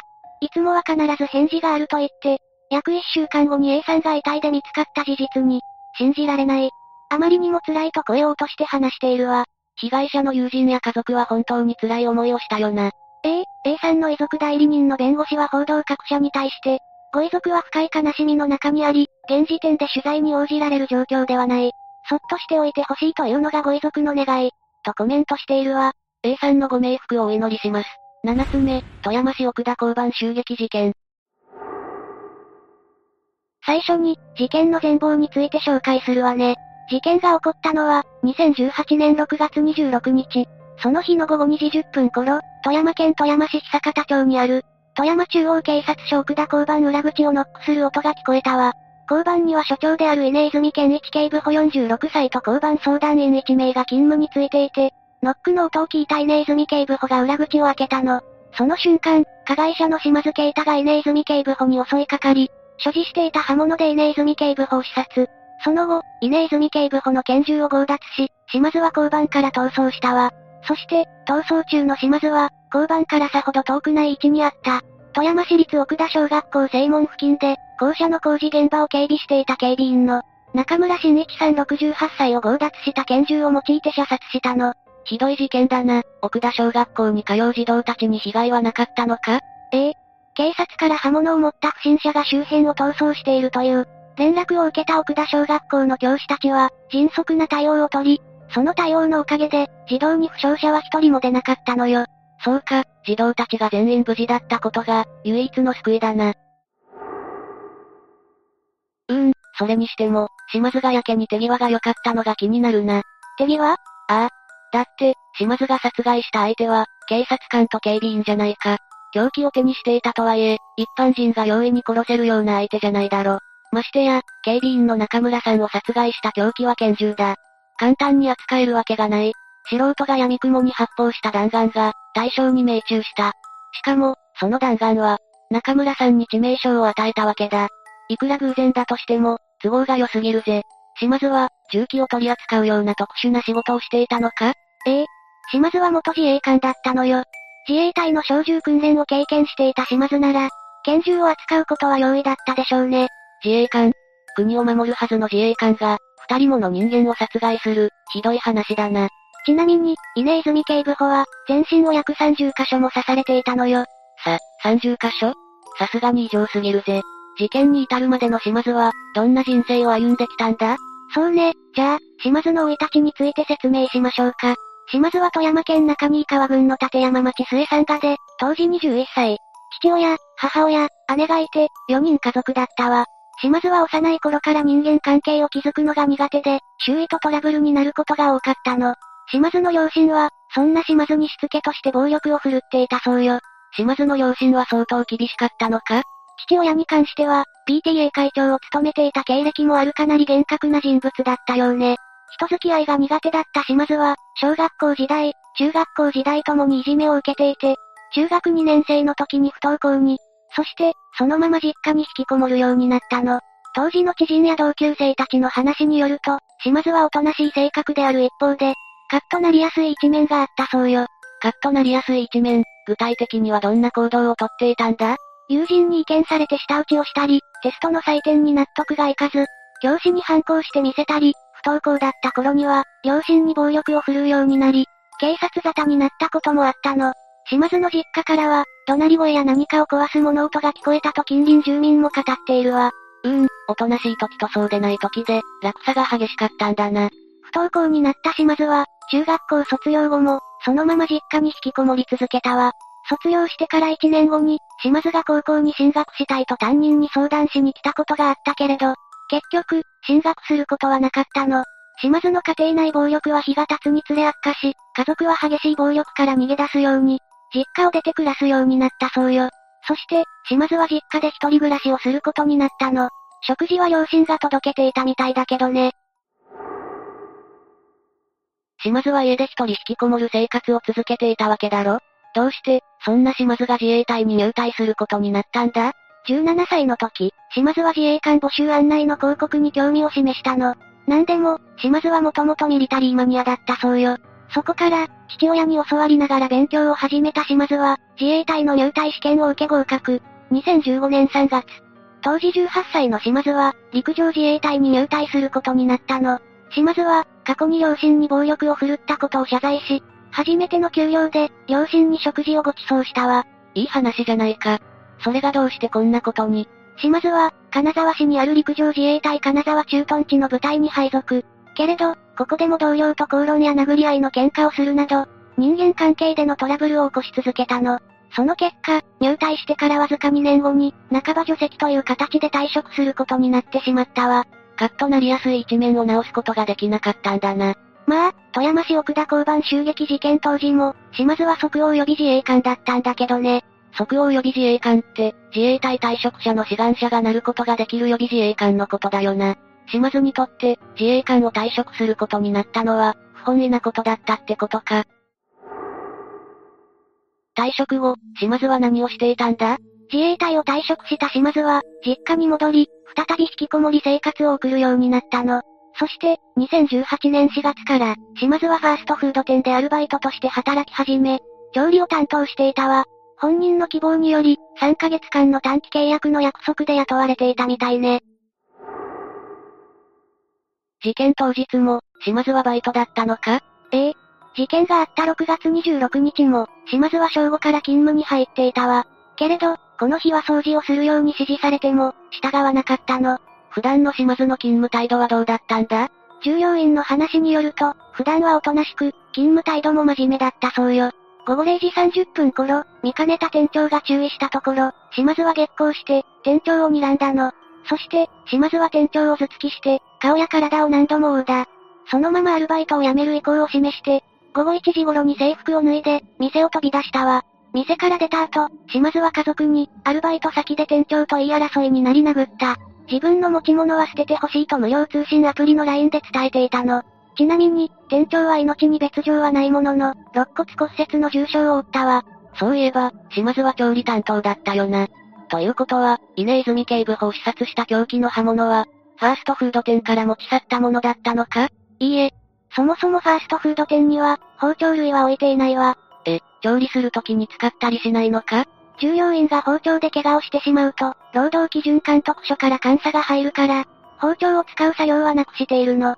また、本部から改善を求められることで、まともに仕事ができなくなり、閉店に追い込まれてしまう場合もあるから、ちょっとした切り傷だったとしても、従業員の怪我で店が受ける損失は大きいのよ。あと、店側のアルバイトに対する信用度が低いことも影響しているわ。なるほどな。じゃあ、島津は刃物を取りに家に帰ったのか。それも違うわ。島津が店を出た時刻から犯行時刻までの空白の時間は約1時間。島津の実家、ファーストフード店、交番の距離から、島津が刃物を取りに家に帰っていたとすると、午後2時10分に交番に到着することは不可能なのよ。店から刃物を持ち去ったわけでも、家に刃物を取りに帰ったわけでもない。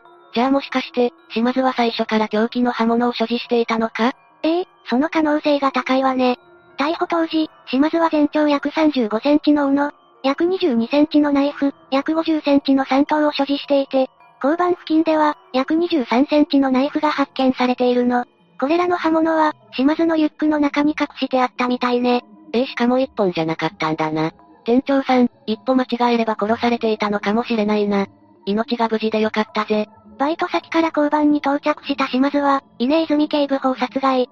当時殺害現場にいた交番相談員は、稲泉警部補を助けようとさすまたで対抗するも、島津に跳ね返されてしまうわ。警察の拳銃は、帯川と呼ばれるベルトに取り付けられているホルスターに収納され、拳銃釣り紐を拳銃と帯川にに結びつけることで固定し、盗難や脱落防止の対策をしているんだけど、元自衛官の島津は、この拳銃釣り紐を切断し、拳銃を強奪。帰り血を浴びたシャツを着たまま逃走中。奥田小学校正門前にいた中村さんに拳銃を発射したわ。その弾丸は頭部と左肩を貫き、中村さんは頭部損傷により死亡してしまったの。そういえば、島津のことは、警察に連絡が行っていたのか？ええ。交番相談員が、交番の向かいにある美容室に助けを求めたことで、事件は発覚。奥田小学校には、警察から、刃物を所持した不審者が周辺を逃走しているという連絡が届いたの。さらに、中村さんが倒れていたこともあり、奥田小学校の教員は、学校の出入り口をすべて施錠。生徒体育館に避難させた教員たちは、さすまたを持ち、侵入者に備えたわ。そして、保護者へ緊急メールを送信していたそうよ。これらの対応のおかげか、児童に負傷者は一人も出ず、SNS 上では奥田小学校の取った対応が称賛されたの。判断力、行動の速さ、対応の全てが優れていたんだな。こういう話を聞くと、避難訓練や不審者対応訓練の大切さがわかるぜ。結局のところ、島津はどのように逮捕されたんだ？奥田小学校の敷地内に侵入した島津は、駆けつけた警察官の姿を目にすると、警察官に近づいていったの。止まれと警告しても、島津は速度を緩めることなく、近くに詰め寄ってきたため、5メートルほどの距離に迫ったところで、警察官は銃を発砲。左腹部に被弾した島津は、身柄を拘束されたわ。島津は倒れてしまったものの、意識があったため、警察官はお前何したのか分かっとるんかと追及。けれど、島津は撃たれたから何もできないとだけ答えたの。うーん、やっぱり、反省の色が全く見えないな。気になっていたんだが、島津の犯行動機って一体何なんだ？殺害方法を聞く限り、被害者、特に稲泉警部補に相当な恨みを抱えていたように思えるぜ。島津の犯行動機、それは警察官を殺害することだったの。島津は、一番の目的は警察官を殺すことだった。その警察官を殺して、また次、また次と警察官を殺して回ろうと思ったと供述しているわ。稲泉警部補に対してっていうより、警察官全体に対してだったのか。どうして、島津はここまで警察官に執着していたんだ？島津は、自分より強い武器を持つ警察官と戦って、勝利したかったみたいよ。警察官への恨みが全くなかったというわけではないでしょうけど、恨みより警察官に勝利することの方に重きを置いていたようね。は？勝利したかった？レイム、冗談はやめてくれ。もし、本当にそんな子供じみた動機で殺されたのなら、被害者二人もたまったもんじゃないだろ。冗談なんかじゃないわ。島津は、犯行は社会に対する不平不満や自分が、置かれている環境への怒りが高まったことによる八つ当たりで、自分より強い、武器を持っている警察官と戦って勝利することを思いついたと供述したの。そんな、今自分の置かれている立場に納得がいかなくったって、周りに八つ当たりするのは見当違いだな。到底許される話じゃないぜ。中村さんに至っては、警察官ですらない。飛んだとばっちりじゃないか。富山市奥田交番襲撃事件の裁判について、説明していくわね。公判前整理手続きは、2019年7月に始まっていたけれど、初公判はなかなか開かれることはなかったわ。え、どうしてだ？起訴前に弁護側が、精神鑑定の再鑑定を要求したこと、そして何より、2019年に始まった新型コロナウイルスの影響よ。これらが原因で手続きが長引いたものの、ようやく手続きが終わり、2021年1月14日に初公判が改定されたの。この裁判において、最も重要な論点は、島津の犯行が強盗殺人と言えるか否か。検察側が島津の犯行は強盗殺人であると主張。その一方で、弁護士側は、島津は警察官殺害後に拳銃の強奪を計画したので、島津の犯行は、強盗殺人ではなく、窃盗と殺人であると主張したわ。強盗殺人罪や強盗致死罪の場合は、極めて罪が重くなるもんな。さらに、事件後の精神鑑定により、島津が自閉症スペクトラム障害を患っていたことが分かり、発達障害と犯罪には直接的な関係があったのかという点も問われたの。島津の精神鑑定を行った医師は、発達障害は犯行を行う心理的ハードルを下げるものの、犯行に特段影響を与えるものではなく、犯行は本人の意思によって行われたものだと証言。はっきりと犯行と自閉症スペクトラムの影響を否定したの。被害者遺族は、どんな気持ちでこの裁判に参加していたんだろうな。その気持ちを想像するだけでも辛いぜ。稲泉警部補の妻は、主人のことが大好きだったと振り返った後、どんなに時間が経っても忘れられない。6月26日、すべてを奪われたと続けたわ。そして、最後に犯人を死刑にしてくださいと2回繰り返したの。そして、中村さんの妻は、最初に島津との面会時の会話を話したわ。中村さんの妻と面会した時、島津は、悪いとは思えない。警察官と見誤ったことが悔やまれる。こんな自分で申し訳ない。と発言し、後悔している様子はなかったそうよ。その後、中村さんの妻は、剣の理不尽さ、夫の無念を思うと、課すべき刑は死刑しかない。と語りつつも、あなたにはできるだけ長く生きてもらいたい。遺族以上に悩み、苦しみ、後悔して、生涯を終えてもらいたいと締めくくったわ。自分の大切な人を奪った犯人を死刑にしてほしいって気持ちも、一生苦しみ続けてほしいって気持ちも両方理解できるな。検察側は、二人もの尊い命が奪われ、重大な結果を生じさせた。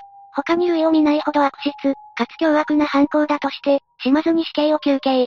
けれど、2021年3月5日、裁判長が強盗殺人の成立を認めなかったことで、島津に言い渡された判決は、死刑ではなく無期懲役だったわ。3月16日、その判決を不服とした島津は、名古屋高等裁判所金沢支部に控訴。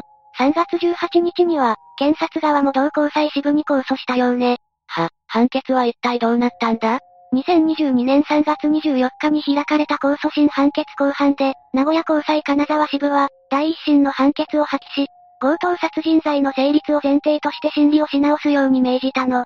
お、じゃあ、島津の裁判をやり直すことになったのか。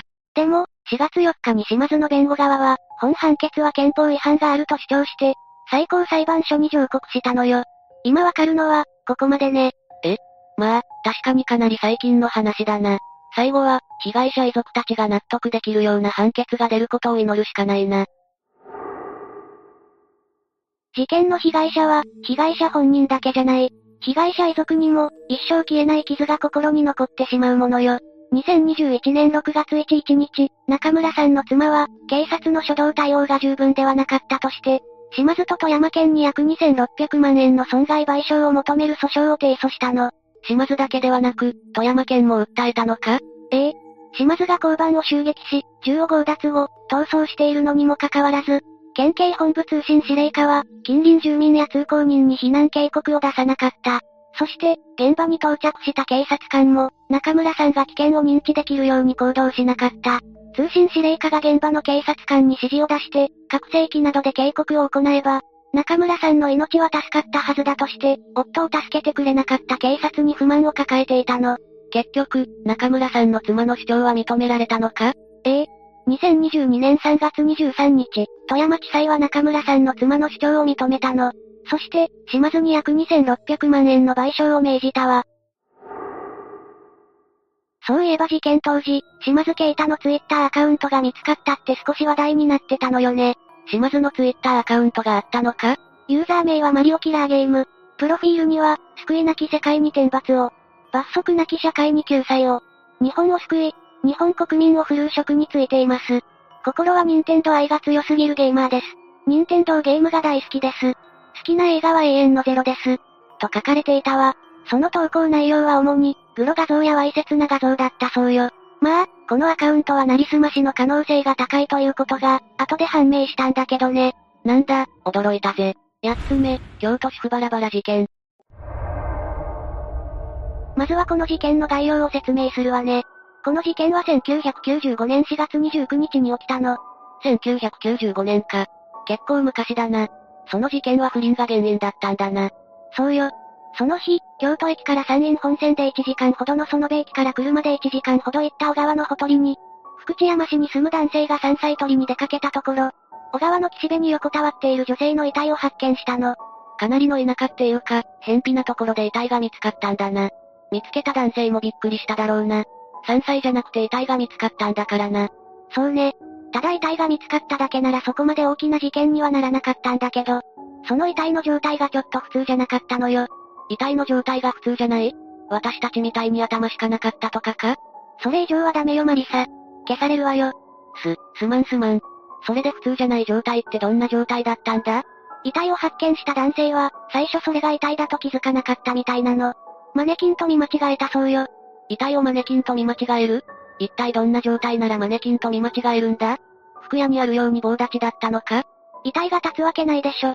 実は遺体には頭部と両手がなく、腐ってもない状態で、かなり綺麗だったの。頭と手がない？確かに山奥で頭と両手がない体が落ちていたら、それが遺体だなんて思わないかもな。さらには体の切断面から血が流れておらず、血抜きがされたような異様な状態だったのよ。血抜きがされた遺体？普通の殺人事件じゃないな。ドラキュラにでも血を吸われたのか？まさに世にも奇妙な物語って感じだな。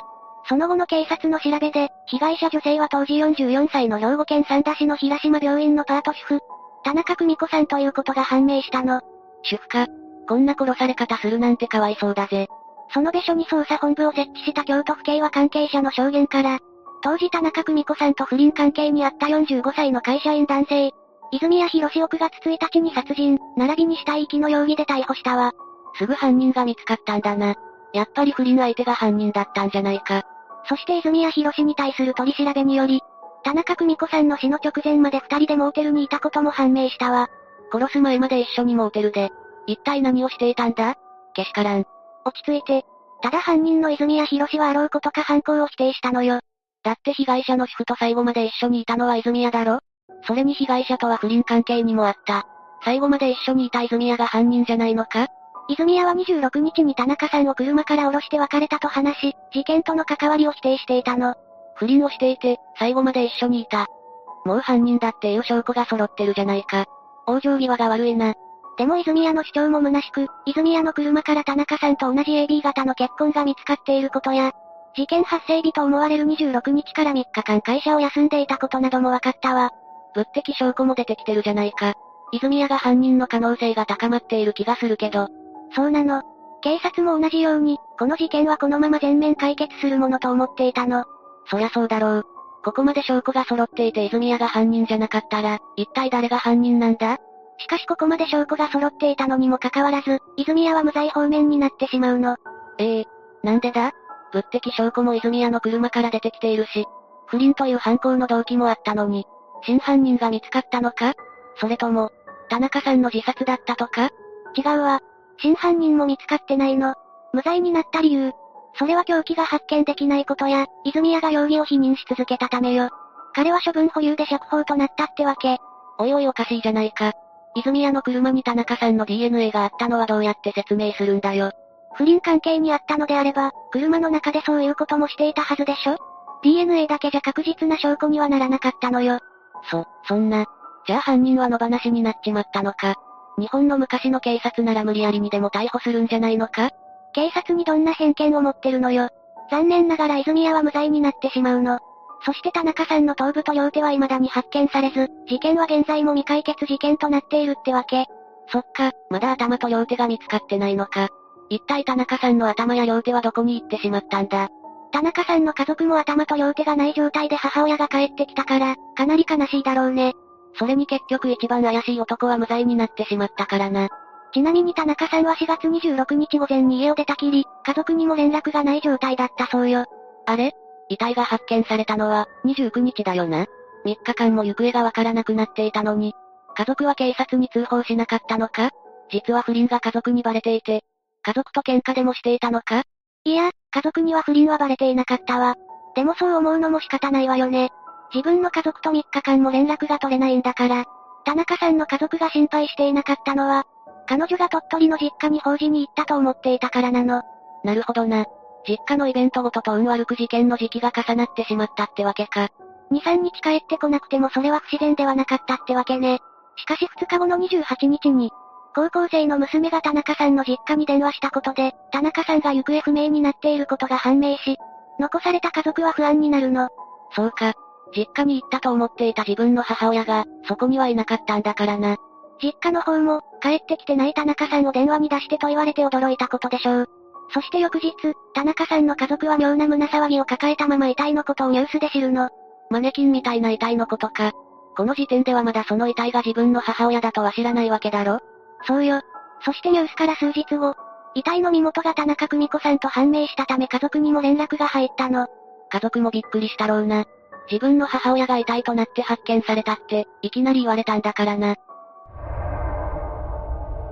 この事件で被害者になった田中久美子さんは鳥取県米子市の出身で、定時制の高校に通いながら看護師の資格を取得したの。へえ、ナースだったってわけか。高校を卒業した後、米子市内の病院に勤務しているわ。そして1971年に行われた兵庫県の三田市で成人式に出席した際に、夫となる男性と知り合ったってわけね。田中さんの夫も同じ地元の人だったんだな。事件当時、田中さんは夫、大学生の長男と専門学校に通う次男、高校生の長女、夫の両親と祖母の8人暮らしだったの。大家族だな。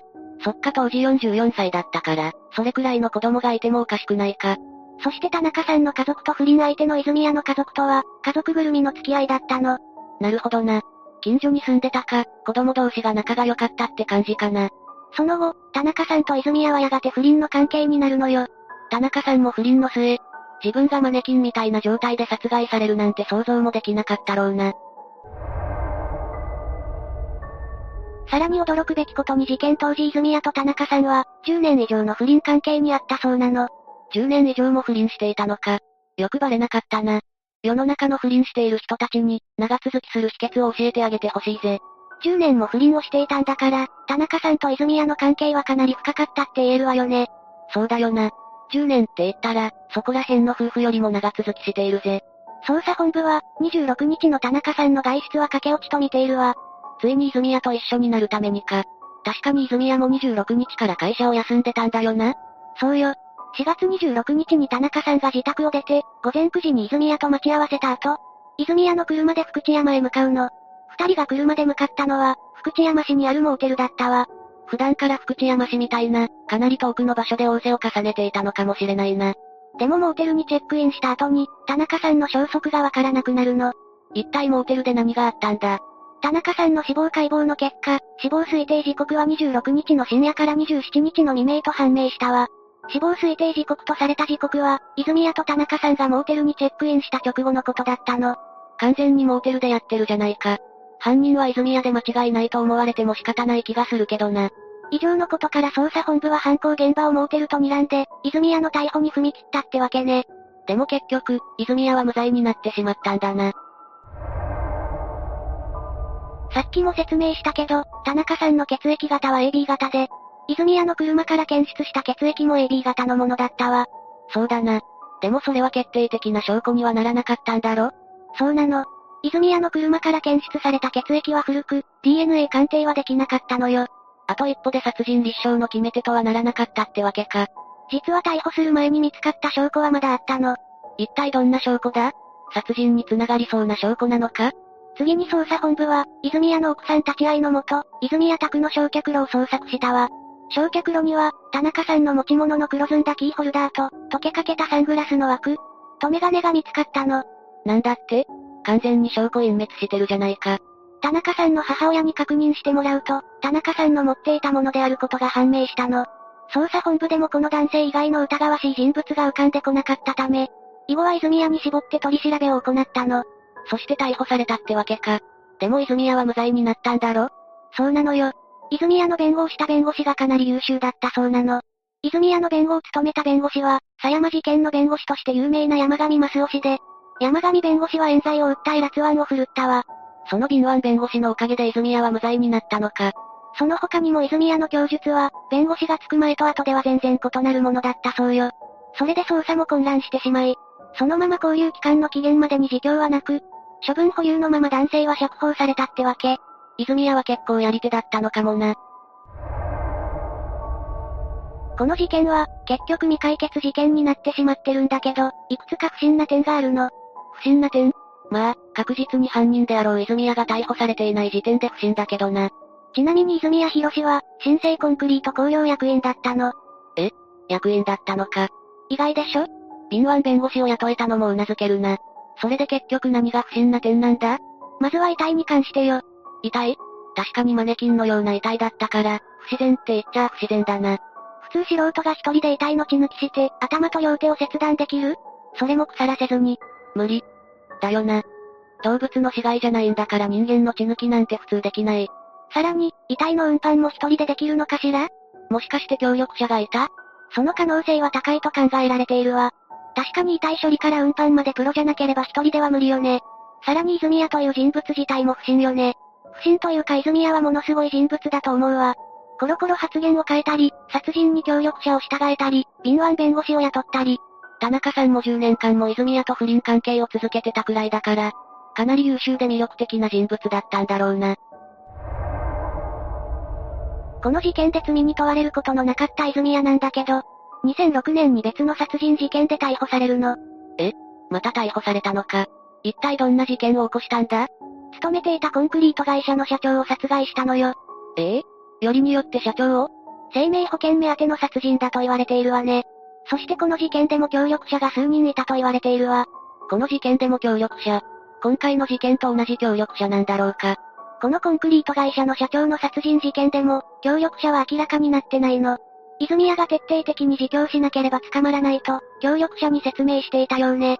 そこまで用意周到であれば、もし明らかに協力者だと分かっていても、その人物たちを逮捕するのは難しかっただろうと考えられているけどね。ははほんと泉谷は頭がいいな。犯罪慣れしているというか、もしかしてこの社長を殺害した事件でも逮捕されなかったのか？この事件でも前回と同じ弁護士がついたけど、前回のように言い逃れできる状況とは違っていたの。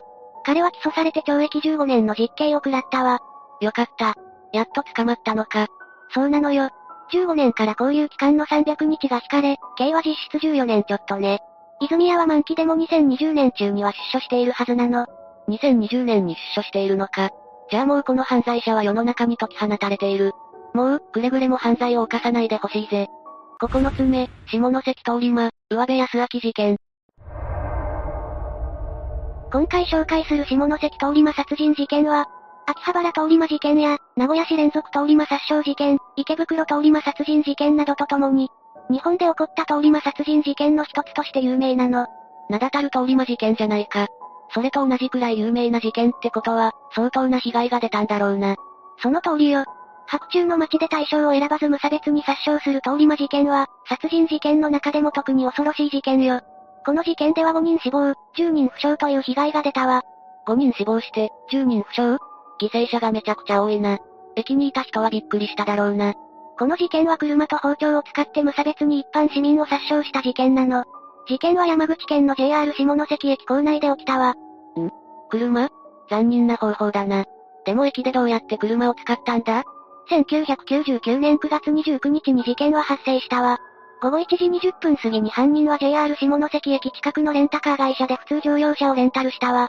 午後4時25分、犯人の運転する車は下関駅のガラスドアをぶち破り、駅構内のコンコースに飛び込んだの。な、なるほど。車に乗ったまま駅に突っ込んだのか。かなり危ないっていうか、頭のネジが吹っ飛んでるな。間違いないわ。走り続ける車に駅構内の歩行者が跳ねられ、車のボンネットに歩行者が跳ね上がったの。そのまま車は停止することなく、駅にいた人たちを次々と引いていったわ。車では最終的に7人が犠牲になったのよ。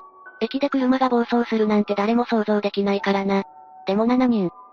さっきは全部で15人って言ってなかったか？犯人の強行は、車の暴走だけではなかったのよ。ええ？車で人を引きまくった後もまだ犯行を重ねたのかよ。一体何をしたんだ？犯人は車で人を引いただけでなく、なんと刃物を使ってさらに犯行を重ねたのよ。止まった車から降りた犯人の手には、刃渡り18センチの包丁が握られていたの。そして犯人は改札を通過し、ホームに駆け上がりながら階段ですれ違った一人に切りかかったの。さらに行き着いたホームでも、逃げ惑う人々7人に無差別に切りつけたわ。刃物で合計8人もの人を手にかけたのか。車での暴走から刃物での強行まで、たった数分間の出来事だったとされてるけど、最終的に死者5名、重軽傷者10名という惨事が引き起こされたってわけ。車に惹かれ、包丁で切りつけられた15人の被害者たち。どの被害者もたまたまそこに居合わせただけなのに、普段使ってる最寄り駅で事件が起きるのはゾッとするぜ。この事件では5人の方が亡くなっているわ。事件から丸9年を迎えた2008年、遺族たちは事件の現場であった JR 下関駅を訪れ、花を手向けて被害者の冥福を祈ったわ。悲しいぜ。事件から何年経っても遺族や被害者の心の傷が癒されることはないからな。それにしても、なんで犯人はこんな大事件を起こしたんだ？それじゃあ、この事件の犯人のことを説明していくわ。この事件の犯人は上部康明というわ。上部は、1964年下関市の隣町である豊浦町で生まれ、学校の教師をしている両親と妹が一人の4人家族だったの。一般的な家庭に生まれたんだな。両親二人とも教師なら、結構厳しい家庭だったんじゃないのか。その両親がいたおかげで、上部は高校では真面目な勉強家でトップクラスの成績だったようね。順風満帆じゃないか。その後このような事件を起こすなんて想像できないな。上部は一浪したんだけど、名門国立大学である九州大学工学部建築学科に進学したの。大学に入るまで熱心に勉強に励んできた上部は、大学では思い切って遊ぼうと考えていたそうよ。高校まで勉強ばかりしていたタイプが大学でははっちゃけるパターンだな。だけど上部は対人恐怖症があり、大学生活はうまくいかず、みんなが自分のことを嫌っているのではないか、と思い始めたの。うまくいかないのを他人のせいにするのは良くないが、対人恐怖症であれば仕方ない部分もありそうだな。そうかもね。そして上部は大学は卒業したものの人間関係が苦手だったため、就職もうまくいかず、心配した両親は上部の神経治療を始めたの。ますます世の中に恨みを抱いていったんだな。上部は1985年に福岡の精神病院に入院してるわ。その後、いくつかの職を転々とし、上部は福岡市内の建築設計事務所に就職するわ。そして仕事をしながら、一級建築士の資格を取得した上部は1992年に事務所を退社し、自身の建築設計事務所を開くのよ。さすが学年トップなだけあるぜ。でも就職もできて自分の設計事務所も建てるとは、人生は徐々に上向きになってきたんだな。そしてなんと、事務所開設の翌年には結婚相談所で出会った女性と結婚もしたの。めでたいじゃないか。人生が上向きになっていた上部だったけれど、徐々に陰りが見え始めたわ。自分の事務所を立ち上げて、結婚までしたのに、何かあったのか？事務所がうまくいかなくなっちゃうのよ。ええなんでだよ。妻も2級建築士の資格を取り夫をサポートしたんだけど、上部はもともと人間関係が苦手だったでしょ？確かにな。まさかそれが原因で。その通りよ。個人事務所だから、自分で営業もしないといけないし、お客様との対応もしないといけないの。そ、それは人間関係が苦手な上部にとっては地獄かもしれないな。そして上部の事務所はやがて立ち行かなくなり、事務所を畳んじゃうのよ。次第に将来への不安が膨らみ、1998年1月中旬、上部は夫婦で実家の両親と同居することにしたの。そうなんだ。まあ、一旦実家で暮らすのもいいじゃないか。ところが、その頃上部の妹が出産のため里帰り中で、両親から同居を断られてしまったのよ。え？え困っている息子を助けられないなんて。そんな経緯から、2月には上部が一人だけ山口県豊浦郡の実家に戻ることになったの。そして実家に戻った直後から、上部は気に入らないことがあると母親をこづいたり、家のものを壊したり、両親を怒鳴ったりするようになったの。両親が夫婦の同居を認めず、妻と別居状態になったことを恨んでいたためね。うーん。確かに同居を断られたのはムカつくかもしれないけど、両親に暴言や暴力を振るうのは良くないぜ。間違いないわね。でも上部は3月から病院の精神科で治療を受け始め、症状が改善してきたのか、実家の農業の手伝いを始めたの。一方で上辺の妻は、二人が新婚旅行で行ったニュージーランド移住の意志が固かったそうなの。せっかく上辺が良くなり始めたのに、一難去ってまた一難だな。夫婦は話し合い、妻が単身でニュージーランドで一年間暮らした後、帰国して上辺の実家で一緒に生活するということで折り合いをつけたわ。対人恐怖症の上辺がニュージーランドで暮らすのは少し心配だぜ。そして妻は同年5月、ニュージーランドに出国したの。上辺は通院で様々な精神症状が軽減したこともあり、定職について妻の帰国を待とうと考え始めたわ。お、ついに上辺が仕事をし始めるのか？そんな時、貨物運送業者の募集を知ったの。営業や交渉が不要なこの仕事なら自分に向いていると考えた上辺は、10月頃に事業説明会に参加した後、そこで働き始めたの。おお、よかったじゃないか。対人恐怖症も心配ない定職につけたんだな。そして軽トラックを約160万円のローンで購入し、1999年2月から仕事を始めたわ。上辺の考えた通り、軽貨物運送の仕事は性に合っていたそうなの。ふむふむ。仕事もうまくいきつつあったんだな。それじゃあ、あとは奥さんが帰ってくれば元通りってわけだ。ところが、そこまでうまくいかなかったの。上辺は仕事に励みつつ、妻の帰国を心待ちにしていたんだけど、6月中旬に帰国した妻から突然離婚を求められちゃうのよ。ええ？どうして？理由は定かではないわ。もちろん上辺は離婚には反対だったけど、妻から強く求められたのでやむなく承諾しちゃうの。せっかく妻のために仕事を頑張っていたのに。しかし両親が離婚を強く反対したから離婚届は出さなかったけど、7月には妻が家を出て行ってしまったから、事実上の離婚状態となったのよ。悲しすぎるぜ。それでも上辺は諦めなかったわ。一人でニュージーランドに移住する費用を稼ごうと仕事に取り組むのよ。奥さんがいないのに、せめて奥さんの願いを叶えてあげたかったのかもな。だけど、ここでも上辺に不幸が襲うの。不幸はもういいじゃないか。なんと台風の影響で、上辺の軽トラックが使用不能になっちゃったの。そして130万円のローンを残して廃車となってしまったの。車のローンだけが残り、移住の夢も破れた上辺は、自暴自棄になってしまったわ。大学を出て満足な就職ができず、運送業もこのようなことになってしまって絶望しちゃったのか。その通り。そして上辺の思考は悪い方へと流れていくの。惨めな自分に引き換え、他の人たちは上手に生きているってね。次第に、自分は世間から不当に冷遇されてきたという怒りの感情が湧いてきて、上辺は周りの人に恨みを抱くようになるの。ああ、だから無差別な通り魔事件を起こしてしまったのか。上辺は自殺もよぎったみたいだけど、どうせなら大量殺人をして、誰かを道連れにしてやろうと考えたの。そうすれば両親や世間に対する怒りも一気に晴らすことができると思ったのね。確かに上辺だけのせいじゃないけど、周りの人たちのせいでもないぜ。そうして上辺は犯行を決意。両親には仕事を続けると言って安心させ、犯行の計画を練っていったの。車で何人か引いてから包丁で人を襲うってことは、前もって準備されてたことだったんだな。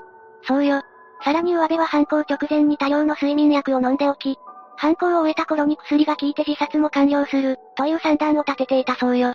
何人もの人を道連れにして自殺するつもりだったのか。そうね。そして上辺は逮捕後、犯行の3週間前に起きていた池袋通り魔事件を意識して犯行に及んだと供述したの。彼はこの事件を反面教師として、池袋の事件のようにナイフを使ったのでは大量に殺せないので車を使った。と後半で述べているわ。かなり計画的だぜ。ここまで上辺の人生を紹介したけど、この上辺と同じ人生を歩んだとしたら、誰でも上辺と同じようなことをすると思う？どうだろうな。でもそれでも人を殺害してもいい理由にはならないぜ。下関通り魔殺人事件の裁判では、上辺の精神状態が最大の争点になったの。なるほどな。精神障害者とされる者は責任能力がなく、軽い刑で済んだっていう事件はよく見かけるぜ。対人恐怖症や様々な精神疾患があったからね。でも2002年9月20日、山口地裁は上辺の責任能力を完全に認め、史上稀に見る凶悪な犯罪。動機に侵釈すべき事情もない。と上辺に死刑を言い渡したの。責任能力がないくらいの精神病患者であれば、犯行計画を立てることなんてしないだろうからな。しっかり精神鑑定が行われた結果だから、その後の交際や最高裁でも死刑判決は覆らなかった。2008年7月11日、最高裁も被告側の上告を棄却し、死刑が確定したのよ。死刑執行するのにも時間がかかるというけど、もう死刑は執行されているのか ?2012 年3月29日、死刑執行となったわ。ちなみにこの日は、全国で3人の死刑囚の死刑執行が取り行われたの。同時に2人も死刑になったのか。それはかなり珍しいぜ。そして話は変わるけど、この事件は被害者への賠償金に関して物議を醸した事件でもあったの。賠償金か。死亡した5人もそうだけど、負傷した10人にもしっかり行き渡ってるよな。問題だったのは、被害者が殺傷された原因によって賠償金額に大きな差が出たことなの。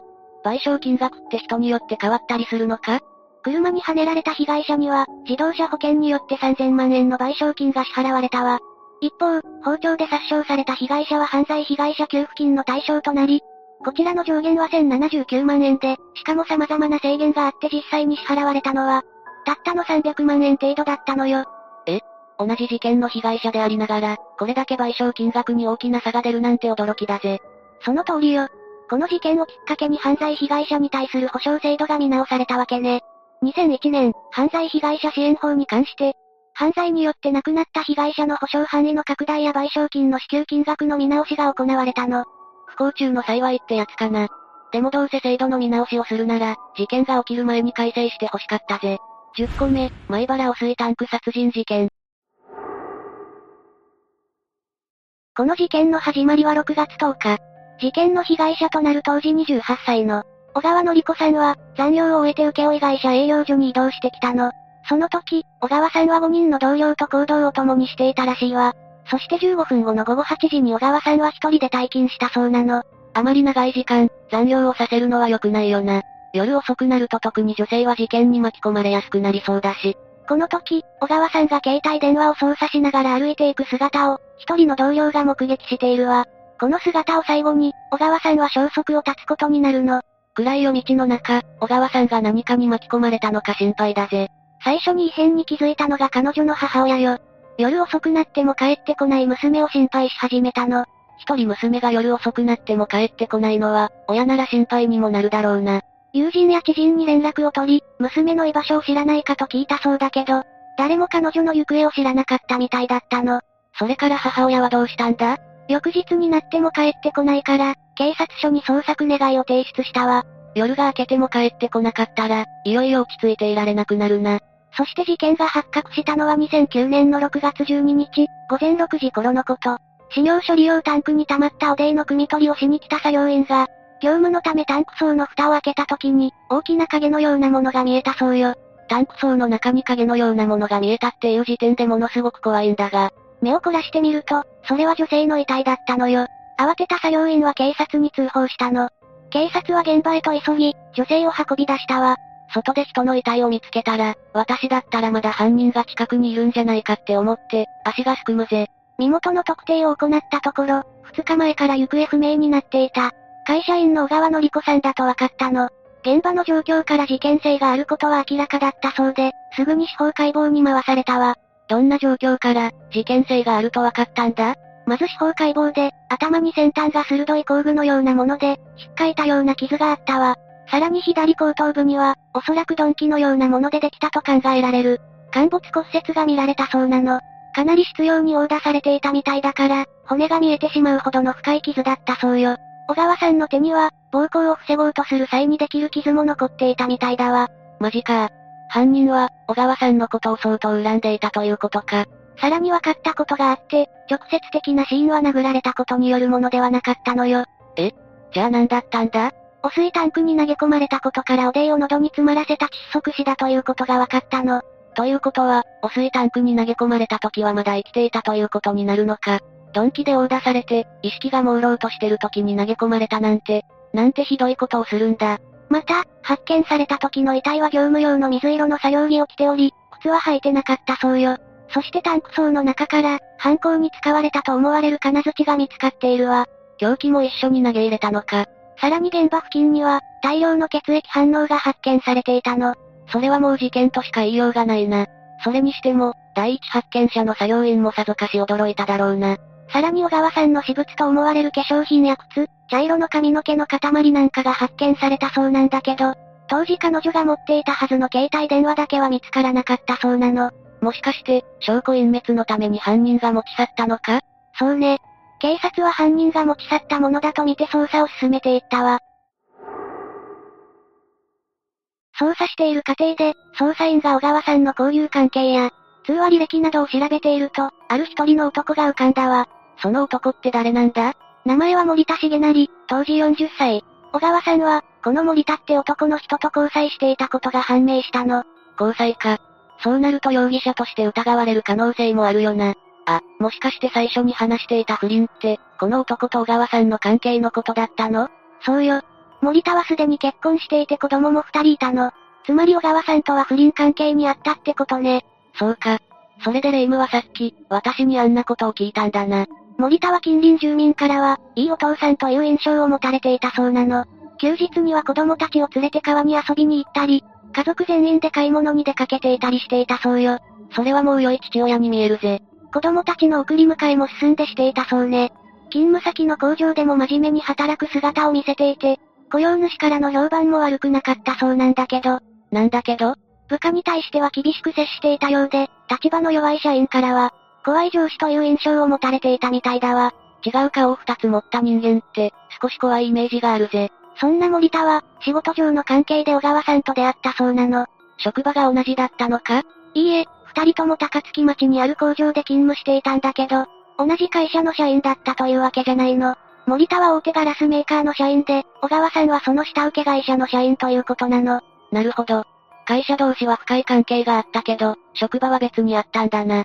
小川さんは下請け会社で働いていたから、工場の中では森田が上司、小川さんは部下という関係になるわね。同じラインで働く中で関係を深めていった二人は、事件から数年前に交際へと発展したそうで、小川さん自身、森田に妻子がいることは知っていたらしいわ。ってことは、小川さんも不倫だと理解していた上での交際だったんだな。森田は二人の子供がいながら、罪悪感というものはなかったのか？やはり工場で働く同僚の間でも、二人の関係は噂になっていたようなの。職場で男女が親しげに話していると、そんな噂もすぐに広まるだろうな。小川さん自身から直接不倫の話を聞いていた友人もいたらしい。小川さんも本気だったのだろうか？いや、不倫を承知で交際していたわけだから、本気ではなかったのかな。もちろんこんな話が飛び交う森田を、警察と同様、報道記者が見逃すわけがなかったのよ。彼らは取材のために森田の元へ訪れたわ。まあ、そうなるよな。最初、森田は記者に対して怪げそうな顔を向けたそうなの。だけど記者が犯人だと疑っているわけではないと話すと、しぶしぶ対応し始めたらしいわ。怪げそうな顔を向けたあたり、怪しいよな。単に面倒くさかったのか、それとも。記者に対して小川さんの死については、ショックだと語ってたみたい。だけど記者が犯人のことについてどう思うかを尋ねたところ、森田は人が変わったように声を荒げて、なんでそんなん言わなあかんねんと、語気を強めたという話があるわ。ますます怪しいな。その様子は、まるで何かを恐れているかのようだったと記者は話していたそうよ。これはもう、自分が捕まることを恐れているようにしか思えないぜ。捜査本部は、交際をめぐるトラブルがあったと見ているわ。そんな時、小川さんの友人だと名乗る一人の女性が警察署に訪れたの。おっと、その人ならまだ知られていない真実を握っていそうだな。彼女は生前の小川さんが話していたことを話し始めたの。どんな内容だったんだ？内容は、小川さんが森田から直接的な暴力を受けているというものだったの。え？森田は暴力を振るっていたのか？いいお父さんの顔があったり、部下に厳しい怖い顔があったり、女性に暴力を振るう恐ろしい一面があったり、私にとってはもう怖いイメージしかないぜ。その女性が言うには、小川さんは森田に対して、怖いことをたびたび言っていたみたいなの。会っている時にはこのままじゃやばいかもしれんとまで話していたと語っているわ。これは森田が疑われてもおかしくないな。そうね。このような話が出てきて、警察は森田への疑いを持って、彼に関して色々なことを調べていくわ。森田が犯人とするなら、証拠が必要になってくるな。どんなことを調べたんだ？まず最初に確認したのは、森田のアリバイだったの。アリバイか。なるほど、アリバイがあったら疑うのは難しくなるしな。行方不明当日の10日に、森田は小川さんに会っているんだけど、その日、会社は午後には退勤しているみたいなの。ん？なぜ森田は午後に退勤したんだろうな。そして翌日の11日は、午前8時半に出勤して午後5時に退勤したそうなの。小川さんの死亡推定時刻はその約3時間後の午後8時過ぎよ。ということは、残業で遅くなった小川さんは、退勤終わりとすぐに亡くなっている可能性が大きいんだな。時間的にはそうよね。ただこの時、森田は何をしていたのか分かっていないの。つまり、森田には当時アリバイがないのよ。あとは証拠さえ見つかれば、森田が確実に犯人なんだが。さらに警察の調べによると、小川さんが行方不明になる当日の10日までは、小川さんと頻繁に連絡を取っていたにもかかわらず、11日以降には連絡を取った後が見つからないそうなの。まるで小川さんが亡くなっているのを知っているかのような不自然さだな。さらに、行方不明になった小川さんを心配する素振りさえ見せなかったの。いくら不倫相手とはいえ、行方がわからなくなったら気にはすると思うが。しかも森田は、遺体が発見された日の12日は会社に出勤していなかったのよ。そうなのか？疑いは深まるばかりだぜ。まだあるのよ。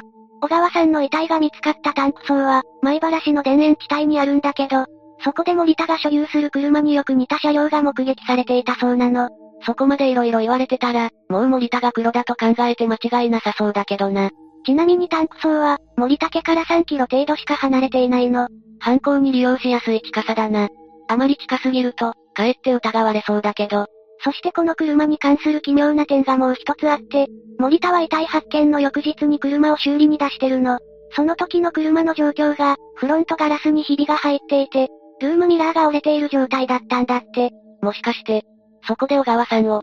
可能性はあるわね。しかも不思議なことにガラスのひびは、内側からの衝撃によってできたものだったらしいの。内側からフロントガラスにひびが入るほどの衝撃って、一体どんな力を出せばひびが入るんだよ。怪しすぎるだろ。当然捜査本部は、調べるために車を押収したわ。その車に小川さんの DNA が見つかれば、調べてみたところ、なんと左後輪のブレーキドラムと助手席に、何者かの血痕が残っていることが判明したの。おこれで DNA 鑑定で小川さんのものと一致すれば、森田が犯人だという動かぬ証拠が。結果的には、小川さんの DNA と一致したわ。さらに小川さんは、退勤後の午後8時40分に森田にメールを送っていて、それが彼女の最後の動きだったの。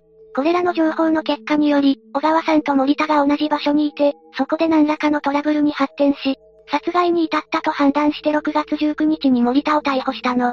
ようやく逮捕に至ったんだな。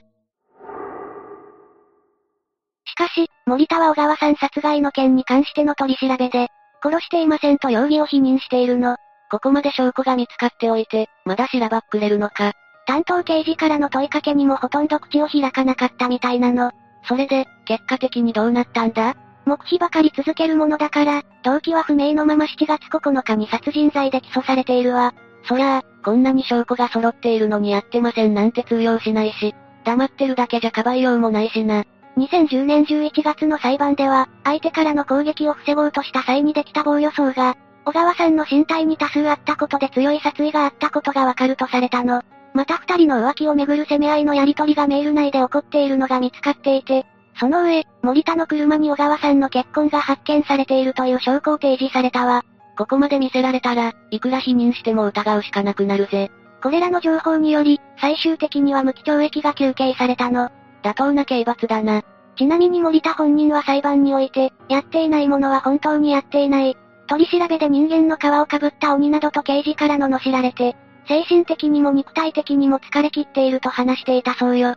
弁護側は森田の無罪を主張していて、重要な証拠となっている。小川さんの結婚については小川さんの話で、ブレーキドラムのものは、小川さんがタイヤ交換をした際についたものだと主張したそうよ。話はさすがに投げやり感があるぜ。ガラスにひびが入ったことは説明はつかないし、こんな主張が通るはずはないな。ええ。マリサが言った通りこの主張は通らず、12月2日に判決公判が開かれたの。それで、結果はどうなったんだ？森田や弁護士の弁明は極めて不自然かつ明らかに不合理で、森田が犯人だとしたわ。一方で計画性が低いと思われ、検察からの無期懲役の求刑を退ける形で、懲役17年の有罪判決が言い渡されたの。17年か。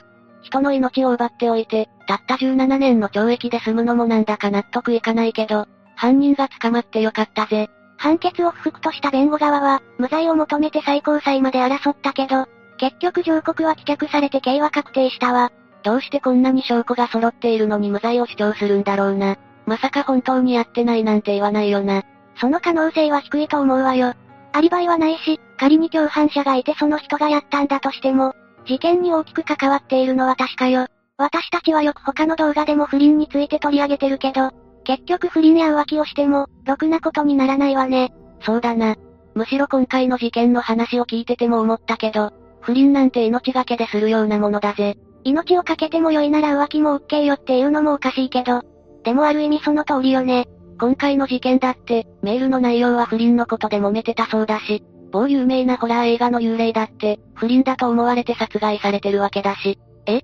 誰よその幽霊って？あれだよ、井戸の中から出てくる幽霊と戦った、親子の霊だよ。ああ確かに二大ジャパニーズホラーで有名なあの作品に出てくる幽霊か。あれ不倫を疑われて殺害されちゃったって設定なのね。そうだぜ。まあ私はこれからも誠実に、清く美しく一途に生きていくぜ。あら、それなら私もよ。というわけで今回は、米原汚水タンク殺人事件について解説したわ。それでは、次回もゆっくりしていってね。